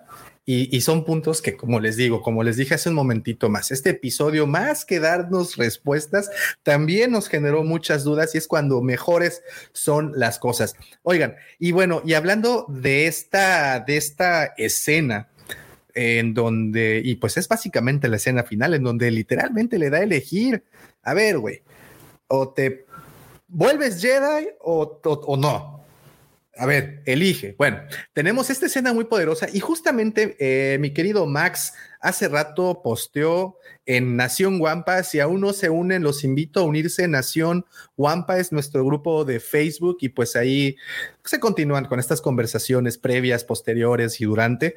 Eh, puso el ejemplo y yo esto también lo había leído un poquito antes, de una obra japonesa que se llama The Sword or the Ball la espada o la pelota. Y, si tienen oportunidad de, ver, bueno, al menos esta comparación, justamente habla de esta historia de un padre y, su hijo. Eh, a ver, les voy a compartir mejor la, mejor la, la, página, este, para que creo, creo que va a ser mucho más eh, elocuente la página que yo. No sé si sea un libro, pero yo he visto el manga. Ah, ok, ok. Bueno, eh, pues aquí tenemos aparente, bueno, pareció un, un, libro, un manga, y tenemos esta, esta escena en donde le dice el padre al hijo, mira, te voy a poner una espada y una pelota. Si eliges la espada, eso significa que te vas a volver un asesino vengador. Si eliges la pelota, entonces eso significa que no vas a hacer nada respecto a la... ah, porque creo que le habían matado a la mamá o algo por el estilo. Sí, le matan a la mamá y le dicen, te voy a tener que matar. te voy a tener que matar porque pues me vas a hacer prácticamente un estorbo en mi, en, en esto, ¿no? Y le da a elegir y afortunadamente el chamaco elige la espada. Y pues bueno, afortunadamente, y aquí tenemos esta escena y no sé si a ustedes les recuerda pues la escena en donde está Luke justamente diciéndole, a ver, tu amigo o ser un padawan. Y es lo que les decía eh, en un inicio, es esta, este, Vaya, pues esta este, están desmenuzando la esencia de Star Wars y vemos en el mismo episodio ciencia ficción, vemos en el mismo episodio westerns y vemos en el mismo episodio películas de gangsters y vemos en el mismo episodio cine japonés. Entonces creo que lo están logrando, ¿no? No sé, ¿les gustó esa, esa referencia? Es que la manera en que lo hacen, Dabu, es tan sutil, o sea, es, es, tan bien construido que no hay problema. Si de repente, o sea, estás en un planeta en donde hay un bosque, donde están un par de Jedi teniendo una conversación memorable, y de repente te vas al canoas y empiezas ahí con la vela Twi'lek y llegan los otros gangsters y ves esa explosión. O sea, simplemente todo fluye de una manera magistral. O sea, lo hicieron muy, muy bien. Entonces, lo, lo que sí es de que no terminas con el pulso, pero a lo que más da. ¿Por qué? Porque te siguen dando más y piensas que ya, bueno, ya vamos a tener un descanso, a lo mejor ya se calman las cosas, pero no. Viene otra escena muy representativa de lo que es la serie que tiene muchas consecuencias, pero muy bien trabajado. Entonces yo no le veo ningún problema que nos hayan presentado tanto, porque como tú dijiste, desde un western hasta ciencia ficción, en un planeta boscoso, a, lo más samurai, y lo de los este, gangsters también ahí con los spikes en, el, en el canoas, o sea, todo estuvo muy, muy bien. Si a lo mejor algo por ahí quedó medio sobrando, pues es esa junta que tenía Boba Fett con su consejo, pero este, total, fue bien cortito y, cosa que se tenía que hacer porque le dio pauta para que Mando fuera a platicar con, con Combat. Y no sé, aquí el buen, eh, ¿dónde está? Plastiadicto, mi querido Rafita, un abrazo, Rafita. Eh, nos pone, eh, la parte de la explosión también fue una, un buen guiño a, a los intocables. Entonces, pues bueno, les comento que, que, eso, ¿no? Que estamos viendo cómo pues le hacen guiño a las películas clásicas y a las películas en las que originalmente Lucas se basara para hacer Star Wars, ¿no? Y justamente llegamos a una pregunta muy interesante. Dice Enrique, ¿ustedes leen los comentarios del chat? Sí, mi querido de todo, siempre los leemos, solamente que afortunadamente ahorita tenemos muchos, entonces estoy eh, destacando algunos. Y eh, dice nuestro querido Carlos eh, Maldonado, qué felicidad ser fan de Star Wars. Estamos ahí contigo. Estamos ahí contigo, hermano. Mi querido Polar Orange, hola Davo y compi Alex, venimos de Contano. Efectivamente, el buen Tano también tuvo su directo hace un momentito al respecto. Andaba de hecho por acá comentando. Giovanni, ¿cómo estás? Qué excelente capítulo. Creo que estamos casi todos de acuerdo que el día de hoy tuvimos uno de esos capítulos que se van a quedar pues grabados, ¿no? En la, en, la mente. Saludos, mi querido Edgar. Ese jersey de los Leones Negros es todo un clásico, dice por el, por el jersey que trae el buen George de los Black Lions de Jalisco. Eh, Bruno, nunca tantos personajes de novelas, cómics y distintas de la trilogía juntos. Una carta de amor a Star Wars de Dave Filoni. Gracias, genio. Muy bien. Pregunta Super Soldado, que por cierto trae la imagen de Cat Bane, que ahorita vamos para allá. Pregunta por Lucifagor y Pepe. Hace ratito el buen Pepe entró nada más para, para avisarnos que seguía en el trabajo. El señor Lucifagor creo que también todavía no, no checa la tarjeta, eh, pero en cuanto estén disponibles, le entran al en vivo. No se preocupen, la amargura de ese par de dos puede estar todavía por acá. Sparta, Spartan Fix MGE, mi querido Raúl, dice el nuevo Star Wars unificador. Es mucho más de todo y además me vibró desde adentro. Es totalmente de lo mejor que he sentido en este tiempo. Sumo y multiplicó. Sumó y multiplicó. Totalmente de acuerdo. Dice Casari, Cat Bane me robó un grito de colegial en el concierto de, de Conejo Malo. Sí, ¿verdad? Eh, ahorita vamos, ahorita llegamos allá. Chris Román, ¿qué pasó, Wampas? Yo sí, eh, yo sigo aquí flipando por el capítulo. La neta sí me dio un levantón de ánimo. Saludos a todos. Espero también que se haya sentido así. Qué padre ser fan de Star Wars ahora. Lo que estamos, creo que de acuerdo ahí. El buen Carlos de Carlos Toy Collector, un saludote, hermano. Eh, Unión Pacific Snowy Valleys Division, hola desde Australia, un saludote hasta Australia. Muchísimas gracias por estar aquí comentando. Eh, en Australia es el futuro, ¿no? Sí, Australia. Totalmente. Es mañana ya, ¿no? Sí. sí, sí. Eh, Dice David Rodríguez, si les gustó el performance del actor que hace el personaje de Codman, les recomiendo mucho la serie Justified. ¿La ha visto alguien? Repites el nombre del actor, se me va el nombre. Eh, no sé qué, Oliphant.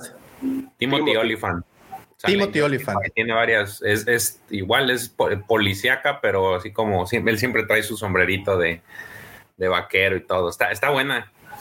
Justified, ok ahí, queda, ahí, queda la, ahí queda la recomendación. Dice Carlos, bueno, se fijaron en lo que había comentado hace ratito, en el logo de, de Barry's Office.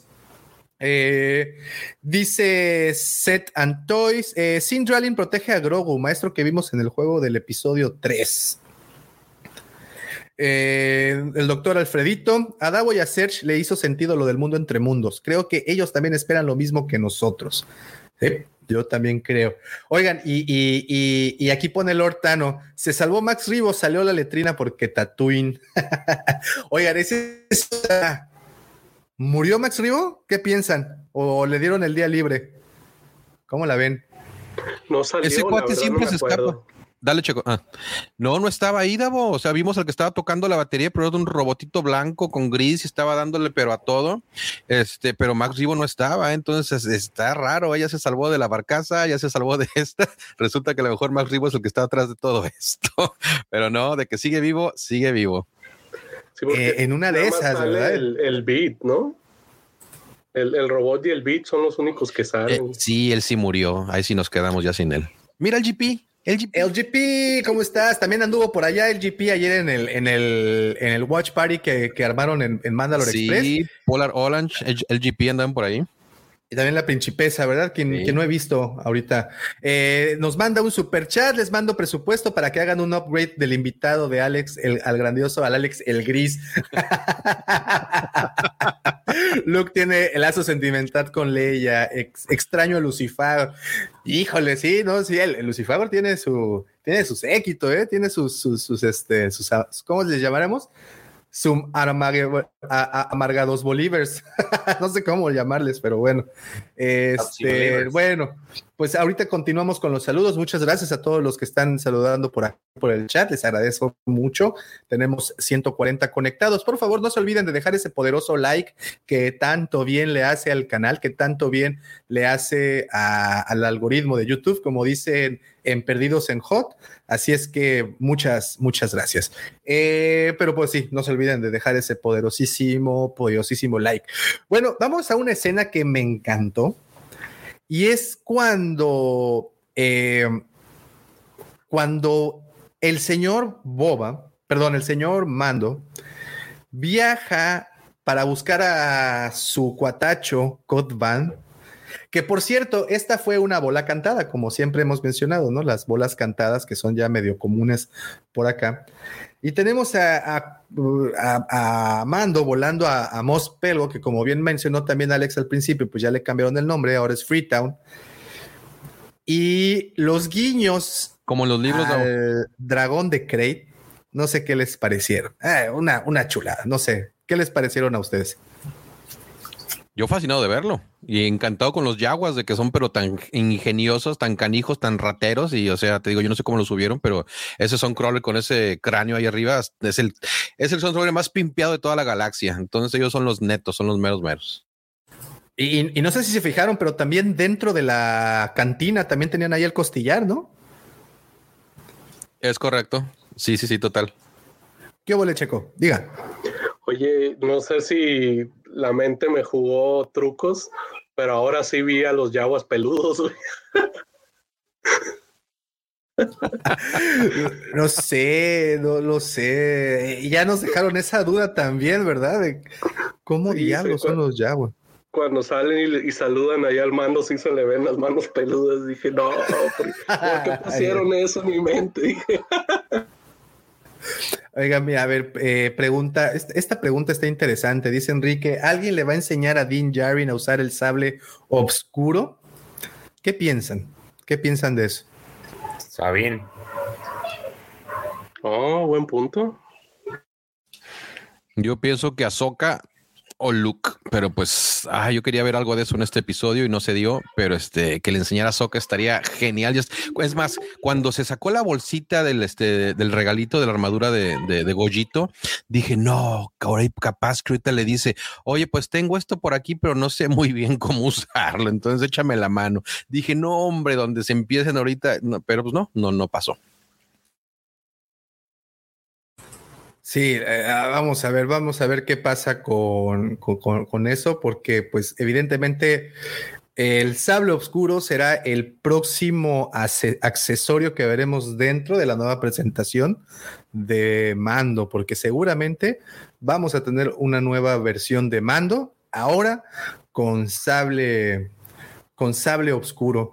Oigan, y continuando continuando en Tatooine, es que qué bárbaro. Tatooine es un hervidero de historias y de aventuras y, pasa de todo y, y, todo mundo se está peleando por Tatooine.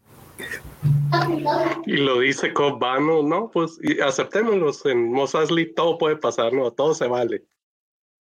Sí, sí, sí, sí. O sea, es lo que comentaba, ¿no? había un meme por ahí circulando de que, pues es que no manches, si te vas eh, a, Suiza te pierdes de cosas bien padres de México, pues haz de cuenta. Si te vas a Coruscant, pues evidentemente te vas a perder de lo bueno, ¿no? Sí, vi ese meme, da bueno, se pasan. Pero, en fin, continuando con, con, con Tatooine, pues bueno, otra cosa también muy interesante. Eh, ya está la guerra declarada. ¿Y saben qué es lo feo? Que nos queda solamente un capítulo. Y no sé si llorar, ponerme triste. ¿Qué creen que va a pasar? ¿Creen que ese capítulo que nos queda? Pero antes de llegar a esa respuesta, vamos a otra parte muy importante. Y como bien mencionó Alex, de repente el desierto, el viento sopla, Kotban está afuera mascando tabaco.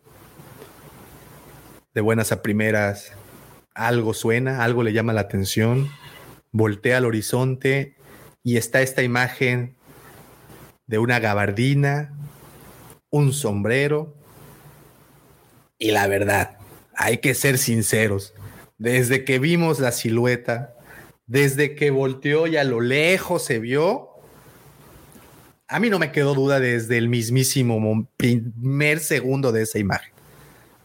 Fue una brutalidad. ¿Qué hubo, Checo? ¿Me recuerdas cómo se llamó el episodio? Otra vez, ¿cómo fue? ¿Me recuerdas cómo se llamó el episodio? Eh, claro, es un extraño viene del desierto, o un extraño llega desde el desierto, o strangers eh, came from the desert, o algo así. Bueno, a mí Filoni me, me, fui totalmente con la finta.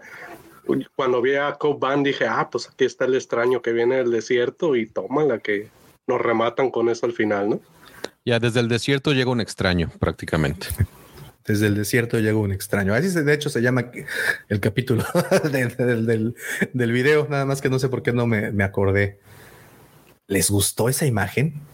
¿Les gustó ver a, a Cat Bane como lo vimos?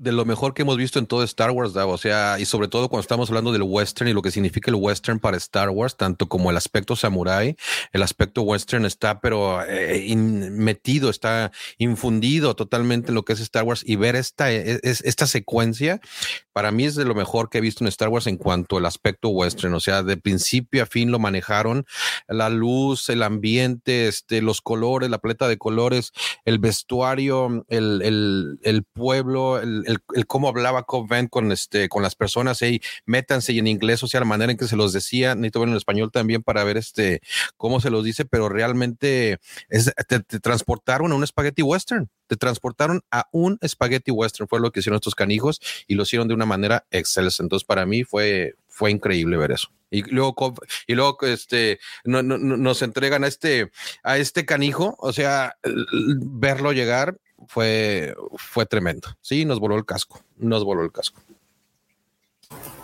No, no, definitivamente, eh, híjole, no sé, ¿cómo la ves, George? Yo creo que esta era una asignatura que tenía pendiente Clone Wars. Ves que se suprimió esta, esta escena o esta narrativa en la que estaba tanto Boba Fett como, como este Cat Bane enfrentándose. Entonces creo que era así como que una ese granito, ese, ese, ese esa eh, esa situación que no, los dejaba y, creo que lo, están, lo van a cristalizar aquí, porque pues evidentemente uno está de un lado y el otro está del otro, entonces sí creo que eso, eso era una asignatura que tenían pendiente, es, ese, es, esa comezón que traían de, hacer este enfrentamiento y, y creo que para aquellos que lo que, solamente lo hemos podido ver pues a través de YouTube, porque pues este, ya ahorita tenemos acceso a ese contenido y que nada más vemos esa especie de renders eh, y que nos moríamos de ganas y eh, por verlo creo que no hay mejor forma de regalarle al, fan que vaya a hacer ese, ese duelo. Entonces yo lo espero, eh, creo que la parte me emocionó muchísimo el verlo, porque pues es, un personaje que se ganó a pulso el, gusto de, muchos de, nosotros, de mucha de la gente que disfrutó Clone Wars. Eh, yo te podría decir sin, a lo mejor puedo estar equivocado, pero acá estoy seguro que es de los cazarrecompensas que, que, que son los más importantes después de los que, después de Boba Fett, creo yo, creo que es el que, el que más ruido hace, el que más intervenciones tuvo, el que más este, el que más la, se añora por tener, por también por el carácter que le dieron y la, y este, esta desfachatez que tenía, ¿no? Tengo una pregunta, este George. ¿Por qué eh, eh, totalmente de acuerdo contigo en cuanto a lo que significa Cat Bane, pero ¿por qué en los últimos dos duelos en los que lo hemos visto ha dejado viva a su presa? Dejó vivo a Hunter y ahora deja vivo a Cobb Van. Cuando él quiere matar a alguien, lo mata y vemos cómo dejó como coladera al pobre ayudante. O sea, ay, no tuvo piedad, como coladera lo dejó. Pero ¿por qué? Él, le disparó al hombro, le disparó al hombro, o sea, con, con intención y pues obviamente el dejarles ahí, este, a lo mejor el advertido. Pero con Hunter también falló, ya van dos. Fíjate que yo lo veo más como una, un aviso, una advertencia para que ahora sí que no se metan con él hemos visto, digo, me han tocado algunas películas en las que, pues, la, esta escena en la que dejan a alguien vivo para que él esparza la historia de, este personaje malo y que, y que a través de, de, este comentario de boca en boca se vaya edificando una leyenda y le tengan pues miedo y respeto en cuanto escuchen su nombre. Entonces creo yo eh, que es más que nada por eso eh, de hecho, cuando él llegó ahí, él primero llegó con la idea de una propuesta para, para Cat Bane, ¿no? O sea, le dijo, pues yo te duplico lo que te están dando, pero no te metas. Entonces, de repente ya, este, creo que se puso más belicoso cuando el otro, el achichincle de Cat Bane, pues empezó a querer, más bien metió su cuchara y ahí fue donde ya se, este, como que ya se molestó también este, eh, Cat Bane y fue cuando empezó. Entonces, creo yo que es más por eso, no, es, no es tanto porque a lo mejor sea, eh, ah, no sé, sea, sea demasiado blando, sino más bien es dejar a alguien para que sepan que este que hay uno más fuerte que cualquier otro y que si se quieren poner al tú por tú, pues ya saben a lo que le tiran, pero es casi un hecho que van a perder y, e, e infundir miedo por ahí a los pobladores de ese pequeño pueblito, en el caso de Cat Bane, este de Cut Band, pues es infundir miedo, o sea, miedo y respeto y, da su declaración al final, o sea, dice, este es territorio de, de, este, de los Pikes y aquí se va a traficar especias y, punto, y se va. Entonces, va, yo siento que va por ahí. Pues al cantinero no le, no le dio tanto miedo, eh, porque el cantinero en cuanto vio que Coben estaba abatido, o sea, me acuerdo que levanta su mirada y hasta me recordó a Conan el Bárbaro después de que le dan el flechazo a su mujer con la, con la víbora, se le queda viendo a Rexor, pero con una mirada así diciendo, no, hombre, esto viene, pero se va a poner bueno y viene la venganza. No sé, no sé si ustedes han visto este, esta serie que acaba de salir de en Prime que se llama Box of Machine.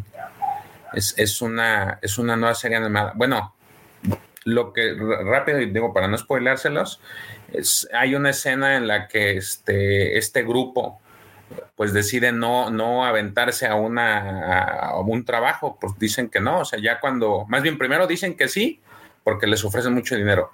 Llegan al lugar y resulta ser que pues era, es una situación que se sale de sus manos y no pueden resolverla. Entonces, previamente ellos visitan un pueblo, conviven con la gente, por ahí hay uno que convive con un niñito, ahí todo a gusto. Y cuando, ya después, cuando se dan cuenta que es algo que se salió de sus manos, pues dicen, vámonos, no, vale más mi vida. Pero de regreso se dan cuenta que pues masacraron el, se masacró el lugar en donde estaban y, y aquel pequeño que vieron, este, pues falleció, falleció en los brazos de uno. Entonces ahí cambia como que el chip y dice, no, o sea, esto no puede ser y aunque sea muy malo, pero pues sí les vamos a dar en su mandarina este, a, esta, a esta amenaza. Entonces creo que eso es lo que les, a, este, al cantinero. Yo creo que yo también vi eso y creo que sí va más porque decir, oye, pues me lo acaban de ajusticiar al que me salvó al inicio, porque recordemos que él es el que lo salva de los, del sindicato minero lo alcanza, lo hace escapar y le dice, córrele, no, no, este, escóndete. Y se sale gracias a él. Entonces, como que ya tiene ahí una deuda de vida con él. Y creo que es esa parte la de eh, más que nada su enojo. Oigan, ¿y creen que veremos un duelo, un ajuste de cuentas o simplemente un la de que no me caes bien? Y pues donde, te, donde nos topemos, ahí llegamos. Y ese es entre Boba y Cat Bane. ¿Creen que vamos a ver ese, ese, ese enfrentamiento? O sea, obvio, si nos lo presentaron es porque va a estar ahí. Va a estar cerca. ¿Los ven enfrentándose? Totalmente. La tercera es la vencida ahí de stand-off de Cat Bane ya ganó dos. A ver, a ver. Me imagino que la tercera va a ser como Buffett. Híjole, va a estar, va a estar, va a estar bueno, ¿eh? va, a estar bueno ese, e, e, eso, eso, ¿no? Y, y, caray, nos faltan escasos. ¿qué, ¿Cuánto les gusta que dure el, último episodio? ¿Cuánto Hora creen y media, que por favor. Hora y media de perdida, por favor. ¿Cuánto? ¿Cuánto le echa? No, no, te, no te escuché nada, Alex. Ahora sí no te, no, no te. Ok. No, yo digo que ojalá hora y media. Hora y media, o sea, de perdida. Sí, sí, sí, sí, sí. Pero neta, ¿eh? O sea, hora y media neta, sin, sin intros, sin créditos, o sea, hora y media es lo que yo quisiera que me entregaran. Pero pues quién sabe. Yo creo que en hora y media sí les da chance de, de mostrarnos, uh, de contarnos sin estar tan apresurados. Todo depende, lo tienen ya todo planeado, esto ya está escrito, está editado, pero este siento que necesitamos una hora y media de capítulo para que nos cuenten lo que, lo que falta. No, no hay confirmación de quién va a dirigir ese último capítulo aún, ¿verdad? Bueno, hay rumor, George, tú sabías, ¿no? ¿Tú habías visto un rumor por ahí? No, yo vi que, el, que este Fabro es el que lo escribió eh, junto con otra persona, pero no dice el, director, entonces sabe quién se lo vaya a tomar, pero pues ya este, este capítulo lo escribieron entre Filoni y Fabro y, con apoyo de Lucas. Este, entonces creo que lo que nos está entregando, si es, yo pienso que si es, si lo va a dirigir también este Fabro, le va a aventar toda la carne al asador a Boba Fett, porque pues él es el que él, es el que también se ha declarado fan a, fan a morir de, de, Boba Fett. Y también si es Robert Rodríguez, porque Robert Rodríguez es otro de los fans de, este personaje, eh, lo cual pues yo esperaría que nos entreguen un último capítulo para que nos vuele la tapa de los sesos.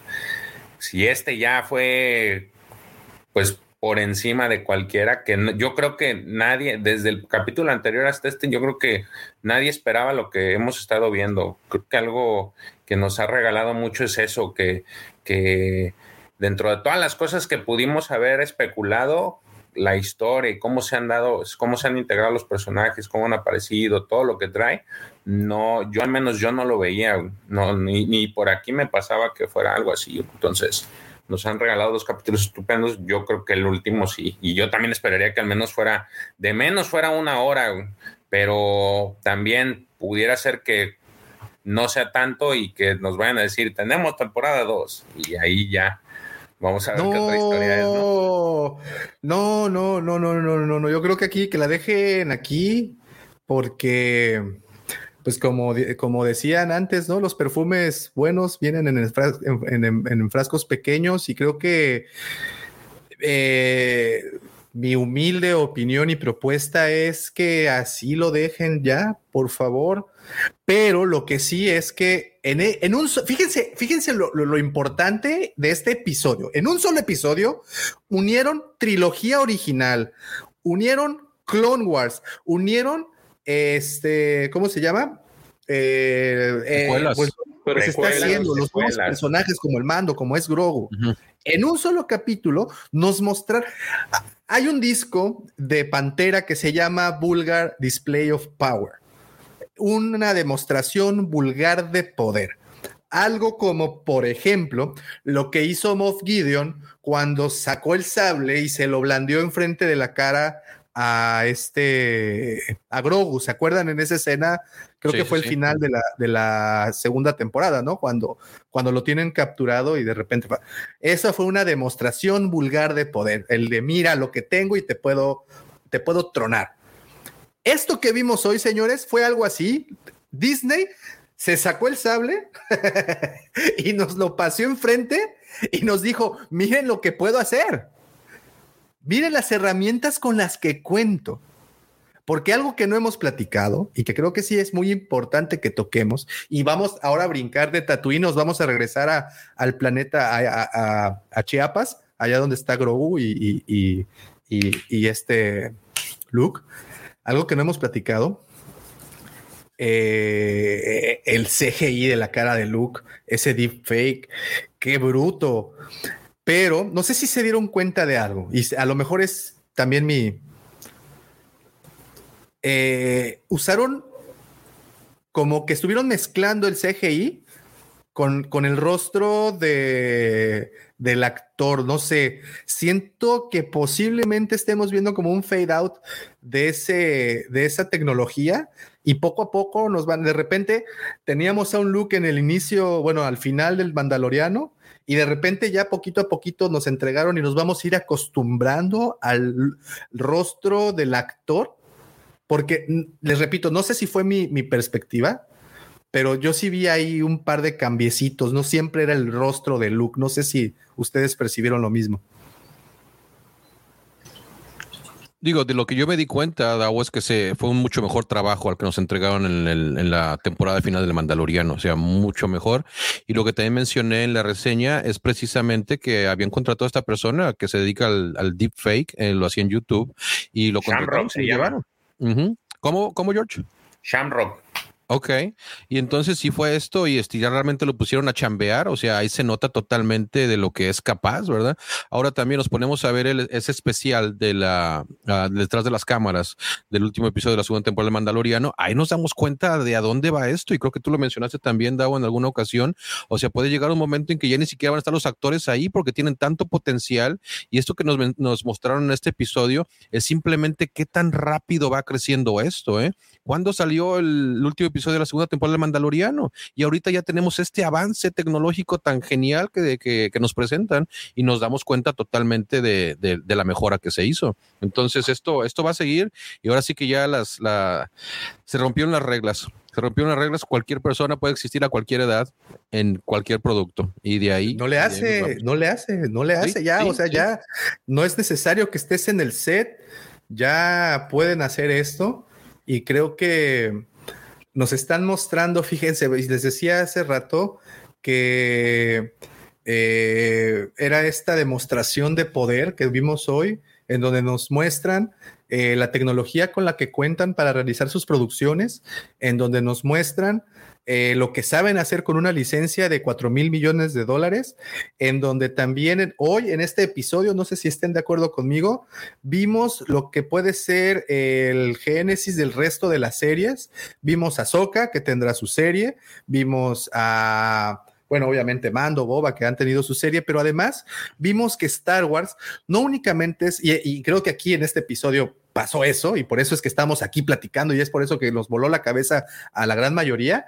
En este episodio pudimos ver que, Star Wars no únicamente se trata de la fuerza, que sí, efectivamente, la parte de la fuerza, todo ese, todo ese folclore alrededor de la, de, la de la espiritualidad, digámoslo así, o del misticismo de Star Wars está presente, pero lo que vimos hoy, y no sé si estén de acuerdo, es que también podemos tener series de gangsters en Star Wars, también podemos tener en Star Wars, también podemos tener guerrilla, ya vimos guerra, ya vimos guerra con Clone Wars, ya vimos guerra con esto, ya vimos guerrillas con las películas, ahora es turno de ver eso, gangsters. Ahora es turno de ver estas, estas, este, pues vaya, estos diferentes estilos de televisión que nos van a entregar.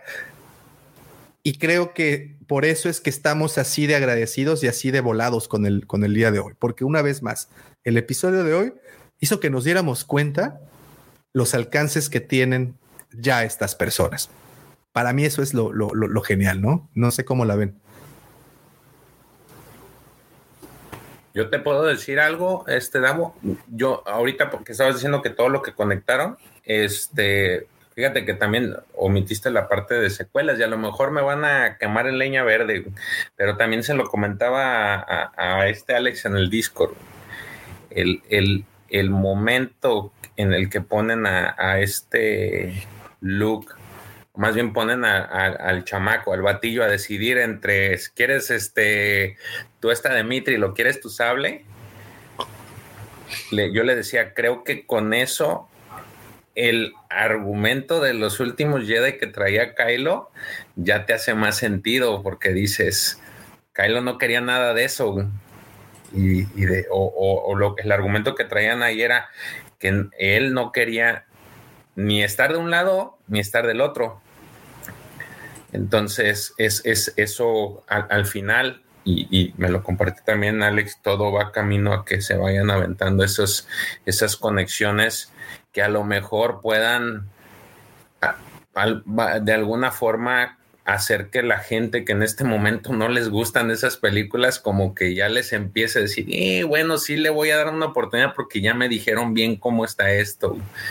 Este, lo cual pues al final creo que va a suceder. Digo, ya sucedió con, con las, las precuelas en su momento que, que, echaban a muchos en lumbre y conforme fueron saliendo las, las, la serie de Clone Wars capítulo por capítulo, temporada por temporada, pues ya como que le empezaron a agarrar cariño a todos esos personajes hasta hacer lo que es el día de hoy.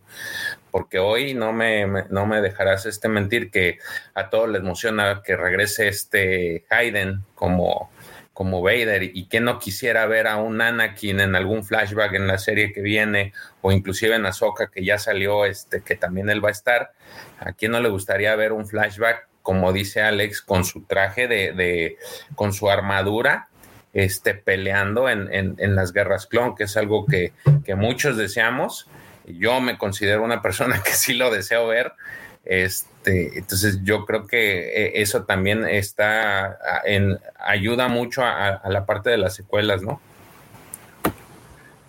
No, sí, completamente. Eh, decíamos, no sé si Alex, tú estés aquí de acuerdo conmigo. Y decíamos, Checo, también hace ratito platicábamos eso en la mañana porque estábamos bien emocionados.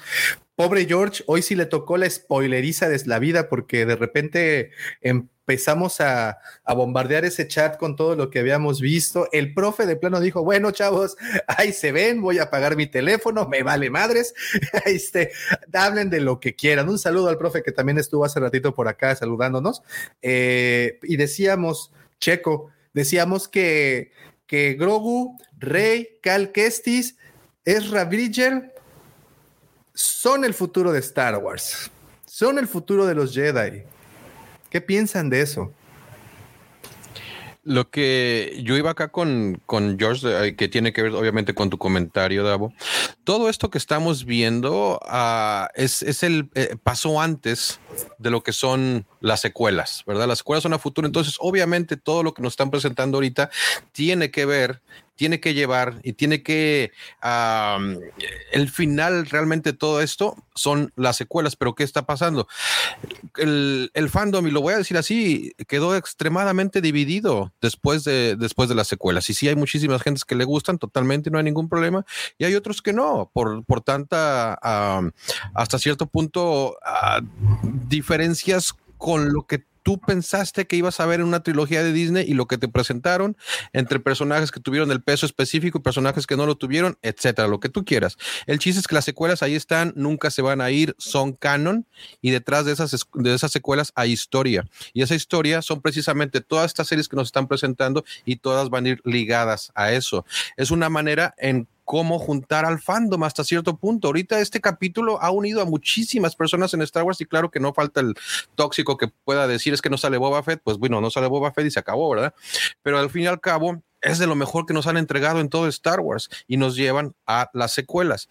Tu punto, Davo, viene Grogu, viene Sabine, vienen todos estos personajes más jóvenes, Ezra Bridger después de las secuelas, obviamente viene otra trilogía más. ¿Y quién es, quién es para decir que Grogu, que puede vivir hasta 900 años o más, no sea el personaje principal de esa nueva trilogía? Ya como un mandaloriano Jedi, dueño de Mandalor, o no dueño de Mandalor, sino siendo el patrón que es para, yo, para donde yo pienso que va Grogu. El Mandaloriano, en la serie del Mandaloriano, no es Din Djarin, es Grogu. Él es el Mandaloriano. Él, va a empuñar el sable. Él va a ser el Jedi otra vez, igual que Tar y va a tener el poder en Mandalore. Pero para eso nos falta muchísimo. ¿Y quién está implicado ahí? Obviamente Sabine. ¿Quién está implicado ahí? Obviamente también este Ezra Bridger y con lo que se nos viene con Ahsoka. Oye, Alex, y no sé si aquí yo los decía y se los, y se los decía el sábado en el directo de hablando de Star Wars, de nuestro podcast. Eh, yo les decía eh, que si estábamos parados en el umbral de la gran saga de Mandalore, eh, porque si bien es cierto, ya nos contaron todas las locas, locas aventuras de los Skywalker por la galaxia, eh, también es cierto que, y, tú lo mencionaste, justamente ahí pusiste un comentario en el, en el chat de, de ese directo, son 10 mil años de historia de un pueblo. Y, y, híjole, estoy casi que antes de Cristo, no son 10 mil años antes del imperio. Es un mundo de información. Y creo que después de los Jedi, después de la República, después de todo, mm, los Mandalorianos es de quien tenemos más lore, ¿no? Es de quien sabemos más, de quien se ha escrito más, hay más cómics, ahora bueno, tenemos una serie que se llama El Mandaloriano, se crea el, el, el, el término mandaloriano con Boba Fett, tenemos a Jango Fett. Entonces, no sé cómo la ves, no, no te lo pregunté a ti, te lo pregunto ahora, y se los, y se los vuelvo a preguntar a George y a, Checo. ¿Creen que estemos parados justamente en eso, en el, en el justo momento en donde vamos a empezar con la gran saga de Mandalore? ¿Qué les, les gustaría? Sí, yo, yo no estuve en esa transmisión, pero se los comenté en el, en el WhatsApp. Para, y, y ese evento que, que, mencionó ahorita Alex, el gran evento donde se va a unificar todo, para, bueno, o para mí, como dices tú, Davo, es bola cantada, es Mandalor. No le demos más vueltas al asunto, ese va a ser el gran evento, o, o al menos eso es lo que yo creo. Aparte nos están dando un personaje que dura muchísimo, ¿verdad? Y Luke se lo dijo en este capítulo, ¿verdad? Este, o sea, eh, lo que es para ti unos cuantos años es, es, toda la vida para, para otras para otras razas. Entonces tenemos a Grogu para muchísimo rato, ¿verdad? Entonces es donde yo me baso realmente que, que, vamos a ver la evolución de Grogu y lo vamos a ver, o sea, imagínatelo, ahorita ya lo vimos saltando, ¿verdad? Cuando sabíamos que era el chamaquito que apenas si podía caminar, Grogu ya salta. Grogu tiene un sable enfrente de él, Grogu tiene una armadura mandaloriana enfrente de él, el desarrollo del personaje se está dando demasiado rápido y para allá vamos. Yo, yo estoy seguro, eh, que sí, eh, estoy de acuerdo contigo. Es el umbral el que tenemos ahorita de la saga más grande de Mandalore que vamos a ver en la historia de Star Wars. Y para allá van. para allá van completamente. Son demasiados, hay demasiada historia, demasiado folclore, hay mucho alrededor de ellos. Por ahí viene Tron. Tron, la relación de Tron con los mandalorianos, o sea, fue, e, es, es muy fuerte es muy fuerte, entonces eso también va a estar pegado por, por ahí. Ahsoka, la relación que tiene con los mandalorianos en la séptima temporada de Clone Wars, increíble también. Todos están aunados, entonces todos están detrás de todo este común denominador que son los mandalorianos y la retoma de, de Mandalor, ¿verdad? Que yo no sé cómo le van a hacer porque después de esa imagen que vimos, Mandalor quedó, pero sí de por sí, después de las guerras de la antigua república, donde Revan y Malak dejaron el planeta inservible, lo repararon con esos domos y ahora le vuelven a dar en toda la torre, pues yo no sé qué ahora que van a tener que hacer con Mandalor, ¿verdad? Pero ya vamos que van a buscar el manantial para, para que Din Djarin se vuelva a ser mandaloriano y ojalá veamos una secuencia que tenga que ver con eso. Pero totalmente de acuerdo contigo, Davo, estamos en ese gran umbral y yo estoy muy contento por eso también. Y, es que además, Alex, y, es, yo no sé si también están, es el bebé de Filoni. Es de lo que Filoni se la sabe bien, bien y de todas, todas, ¿no, Checo?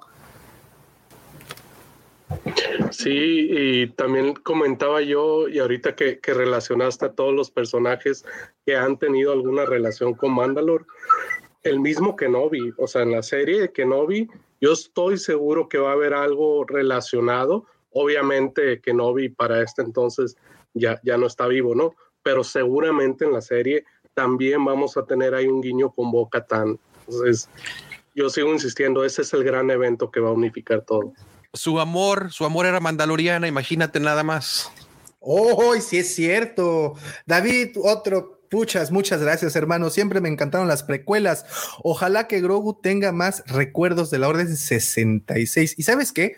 Si no eh, los tiene ahí, vamos a ver más cosas de la Orden 66. Viene Kenobi, por el amor de Dios. Eso va a ser el atáscate en tu lodo de la Orden 66, ¿no? Es, vamos a tener mucho, mucho de, de, eso en, eh, en pantalla. Y creo que bien acaban de decir, oigan, y ya para, para finalizar, para esta última, digamos que la línea recta final del programa, quise invitar a un buen amigo para que también se una y nos diga, una, su opinión del, episodio, dos, pues vamos a llegar ya a esa parte tan, en, en, esta ocasión no dolorosa porque sé que las calificaciones van a ser muy positivas, pero por ya, ¿para qué les sigo diciendo? Mejor les presento a mi querido amigo, mi mentor, una de las personas a las que de verdad admiro más en este, en la YouTube en la YouTube Sósfera, no sé cómo llamarle, mi querido amigo Lord Tano. ¿Cómo estás, Tano?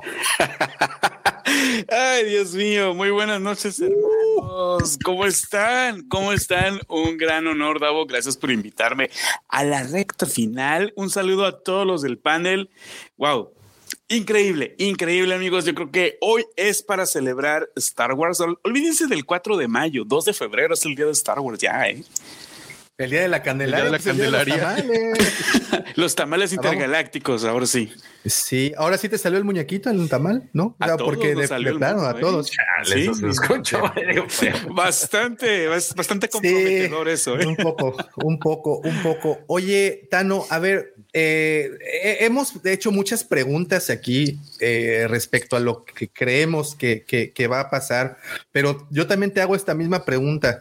Con todo lo que tenemos hoy, con todas las herramientas, más bien que tiene Disney, con toda la tecnología, con todas las herramientas, toda la historia, te pregunto lo mismo que le pregunté a Alex. ¿Tú crees que estamos parados en el umbral? Te lo, también creo que en tu directo platicamos respecto a eso. De la gran saga de Mandalore ¿Te gustaría que fuera por ahí? Sí, sí, sí, definitivamente, porque ahorita la joya de la corona de Disney es precisamente un mandaloriano. Ahorita en lo que es en, en esta serie de Boba Fett, nos han hecho a, un lado el, digamos, el conflicto de Boca Tan con este, con, con Din Djarin, porque ellos también traen su, su, ¿cómo se llama? Su pique, ¿no? Porque por un lado Boca Tan quiere recuperar el, el, sable oscuro. Por otro lado, ya nos, la, la, armera ya nos hizo un coco wash prácticamente a todos, en donde pues es un, eh, lo obtuvo de una manera no, digamos, no honrosa para la cultura mandaloriana.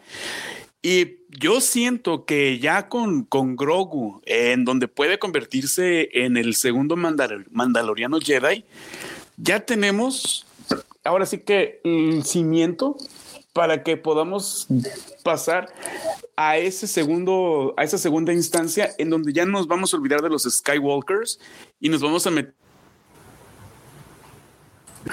en donde, sí, bueno, bueno, bueno. Sí, ya. Bueno, aquí estoy presente. Sí, ya, ya me escucho. Ok, ahora sí, es que, es que me fue un poquito la señal. En donde ya nos vamos a meter en esa en, en esa, digamos, conflicto mandaloriano en donde ya los Skywalker ya pasan a un segundo término y ahora sí ya se viene lo bélico, se viene lo violento y por qué no lo espiritual que es el pueblo de Mandalor. Uy, sí. Y ahora, y ya como última pregunta para todos, y a ver si, si tienen ahí alguna eh, una idea. Voy a salir tantito porque no escucho. está. Eh, ¿Con qué creen? Hace rato hablábamos de cuánto creen que iba a durar el último episodio. Yo aquí les digo honestamente que creo que no va a pasar mucho de lo que pensamos que va a pasar y la historia que va a pasar es mucho más pequeña porque tenemos escasamente un episodio que a lo mucho va a durar 100 minutos. Eh, pero, ¿qué crees? ¿Cuál es la teoría de lo que vamos a ver en ese último episodio? Ay, caray, mira, yo este desde la semana pasada estaba diciendo de que ese capítulo de Din Yarin se comió 60 minutos de la historia. Con lo que pasó hoy dije yo al principio va a suceder exactamente lo mismo, pero no me importó con lo que la joya que nos entregaron el día de hoy. Pero lo que me gustaría ver al final es un conflicto en el cual no se va a dar por terminado. Al contrario, vamos a ver el principio de esa guerra para poder tener un cliffhanger bastante poderoso. Y ahorita mientras estaba escuchándolos a ustedes y estaba lavando los platos, dije yo, ¿qué tal si los Pikes no son, no es el verdadero enemigo del, libro de Boba Fett? ¿Qué tal si el, los Pikes le reportan a alguien más y ese alguien más es el Alba Escarlata? Pudiera ser. Ver a Kira como la vimos, así como vimos a Darth Maul en Han Solo en un holograma, ¿por qué no ver a Kira con el jefe de los Pikes en un holograma diciendo, patrona, aquí se están poniendo las cosas feas, necesitamos refuerzos? Oye, y, obviamente escuchaste la teoría que tendríamos un, cameo por ahí de Han Solo. Sí, sí, sí, sí, sí. Y hasta ayer a las 11:59 de la noche no lo creía posible. Pero ya cuando vimos más de media hora de Luke, dije yo, esto sí es posible. O sea, hacer una combinación entre Harrison Ford, entre los fotogramas que ya existen junto con Alden Ehrenreich. O sea, es totalmente real esa posibilidad.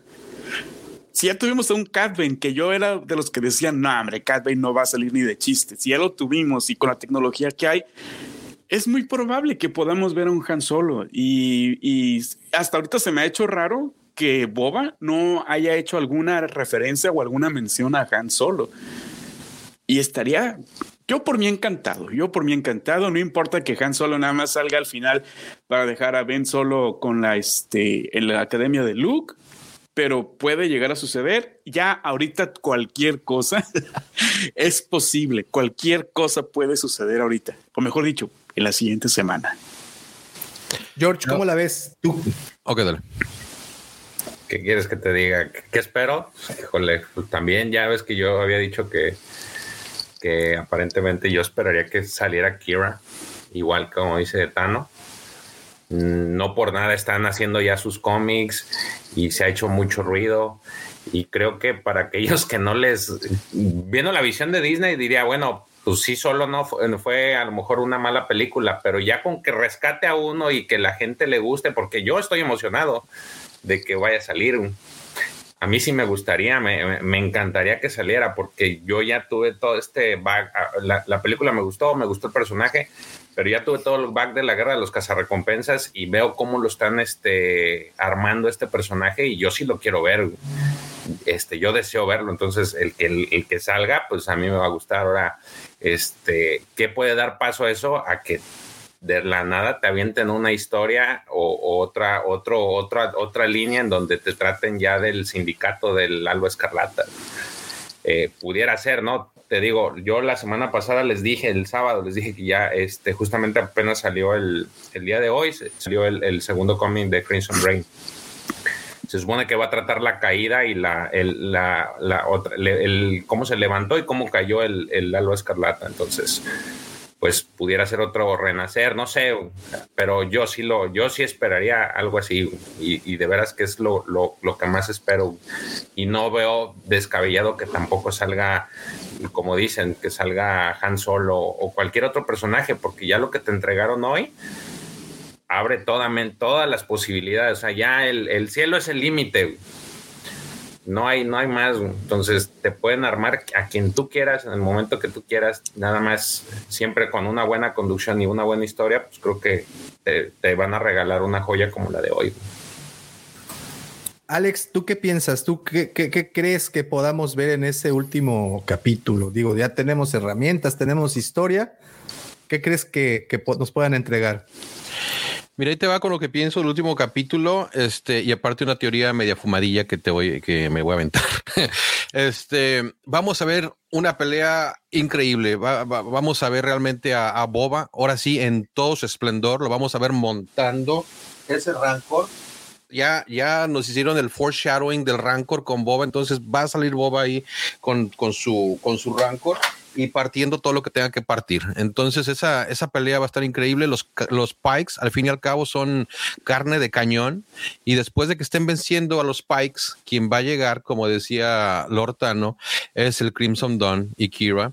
Ya como los, los, los que están detrás de todo esto, ¿verdad? Entonces, y es ahí donde puede o llegar Han solo con, con Grogu o llega Luke con Grogu y, y, se termina la última batalla, pero ya con, con el poder real contra el otro poder real, porque al principio sí vamos a tener una batalla bastante fuerte, pero entre personajes no tan importantes. Pero ya que se presente realmente Crimson Dawn atrás de los Pikes, es donde vienen también los refuerzos para, para el equipo de Boba Fett. Ahora, yo sigo, eh, yo sigo pensando que Grogu uh, se queda con la, con la armadura, no se va a quedar con el sable, porque al fin y al cabo el sable que va a empuñar Grogu va a ser el sable oscuro. Ese sable va a terminar siendo de Grogu, siendo que para mí es el mandal él es el mandaloriano, no es Din Djarin. Grogu es el mandaloriano. Uh, y eh, para allá vamos con esta línea, con, con Grogu y todo su, todo su desarrollo.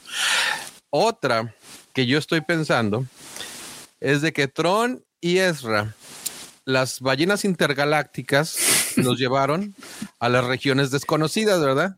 esas ballenas, no, están bien locas, esas ballenas son psicodélicas. De colorcitos y todo.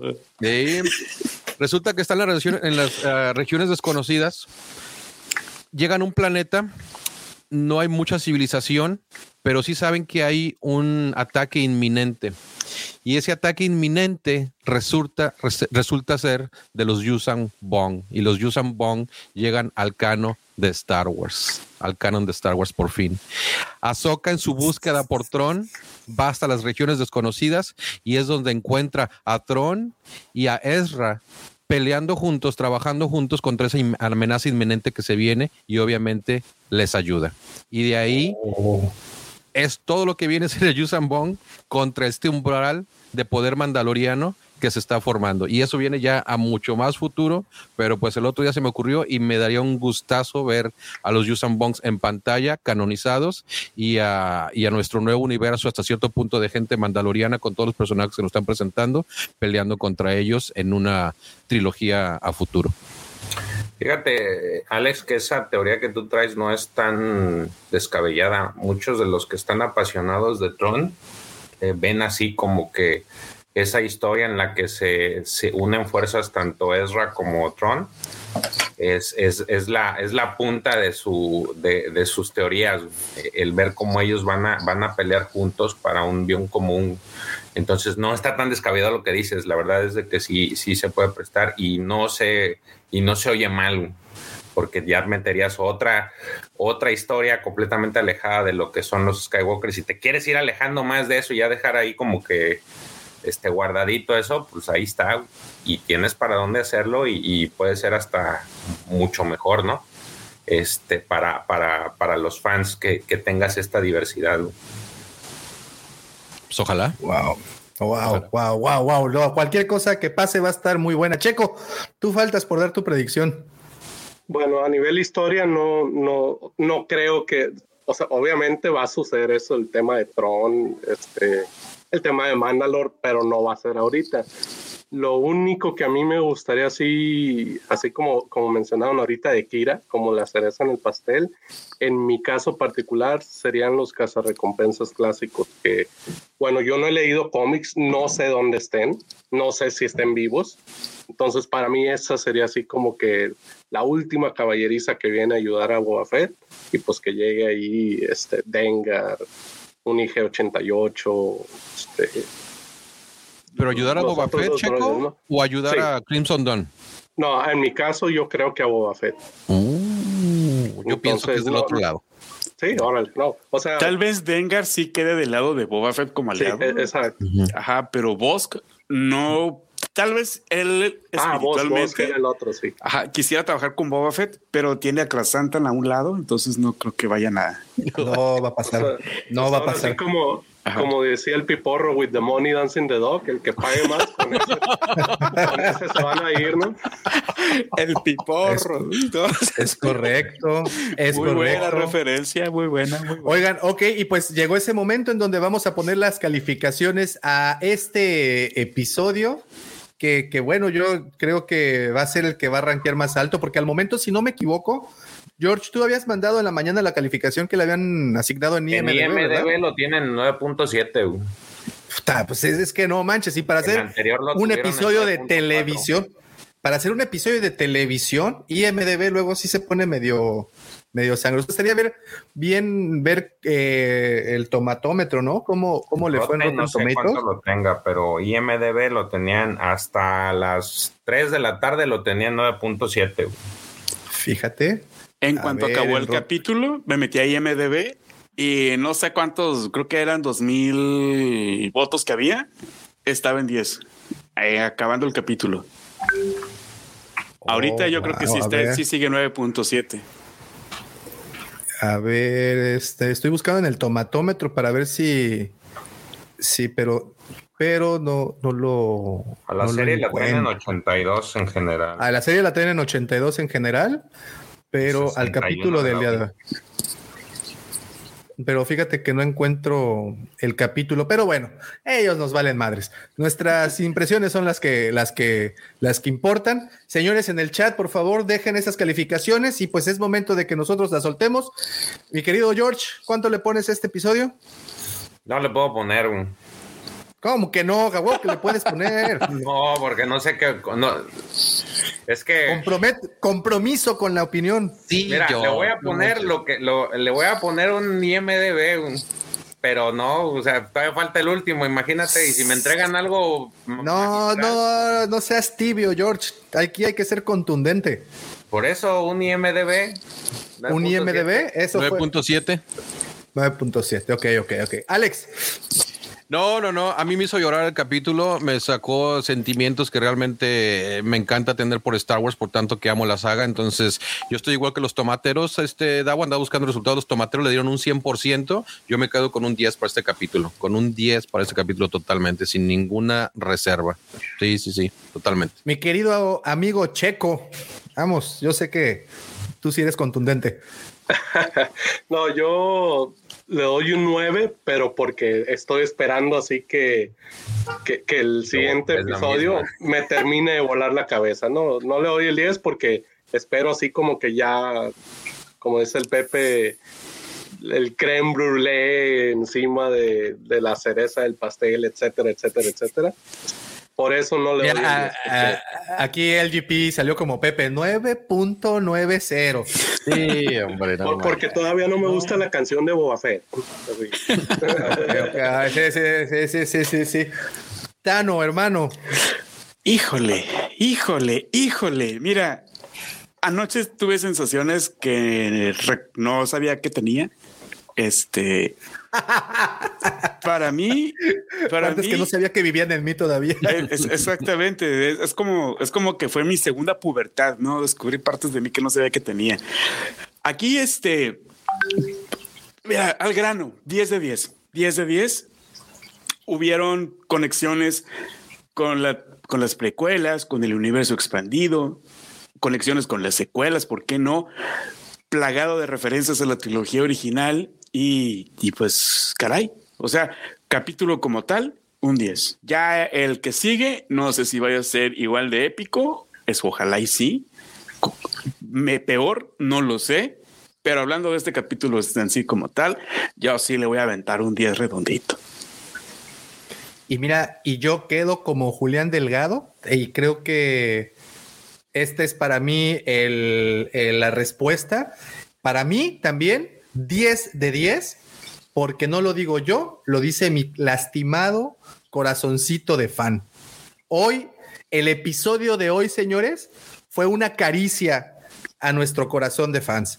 Y quien no esté de acuerdo, pásense a otro canal. No, no es cierto, pero hoy, hoy, hoy de verdad que nos, nos consintieron mucho. Y creo que ese, esa opinión de, de, mi amigo Julián es, es, es, creo que lo que resume todo esto. Es una caricia a nuestro lastimado corazón de fan. Y creo que con eso nos podemos despedir de este episodio número 6 de Hablando del libro de Boba Fett. un episodiazo, invitados de super lujo, mi querido Alex, muchísimas gracias de verdad por esa, por esa, esa sinopsis, express que, que, que, caray ya se está volviendo todo un clásico. Tano, hermano, el padrino de la Guampacón, Señor, muchas gracias por darte una vuelta a este frikichangarrito galáctico, que siempre sabes que, que creo que este, aquí es, es, tu, tu, segunda casa, tu tercera casa, pero pues bueno, aquí estás, gracias. Un honor, hermano. Gracias, gracias, en serio. Señores, yo me quiero despedir con eso. Eh, y creo que eh, eh, Fano te iba a decir. Tano lo ha dicho muchas veces. Es que estoy, como lo del fan a flor de piel. Eh, Tano, lo ha dicho muchas veces y yo aquí voy a ser, ser mero eco de sus palabras. No hay mejor momento, señores, para ser fan de Star Wars que hoy. Gracias de verdad, Disney, gracias de verdad. Y aquí sí, me declaro, lo dije en la mañana. Hola, soy David Olmos, tengo 43 años y soy Disney Lover. Lo acepto. Y hoy, y hoy me quedé completamente convencido de eso. Y aquí lo más espectacular fue mi edad, ¿verdad? Pero sí, hoy, hoy me quedo convencido de que, gracias, no hay mejor momento, señores, aquí lo dijo mi hermano antes, el señor Tano lo dijo en algún momento, no hay mejor momento para ser fan que el día de hoy. Señores, muchísimas gracias por haber estado con nosotros, muchas gracias a mis queridos amigos, por supuesto, sus amigos George, Alex, Checo, mi querido Tano, nada de esto hubiera sido posible sin sus apuntes, sin sus comentarios, sin sus comentarios picantes sobre todo. Y también muchísimas gracias al chat por estar compartiendo sus opiniones y retroalimentándonos. Saben que este programa se enriquece con cada una de esas opiniones. Señores, muchísimas gracias. Nos despedimos.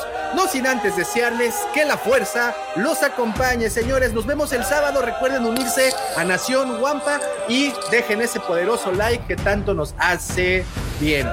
Muchas gracias, señores.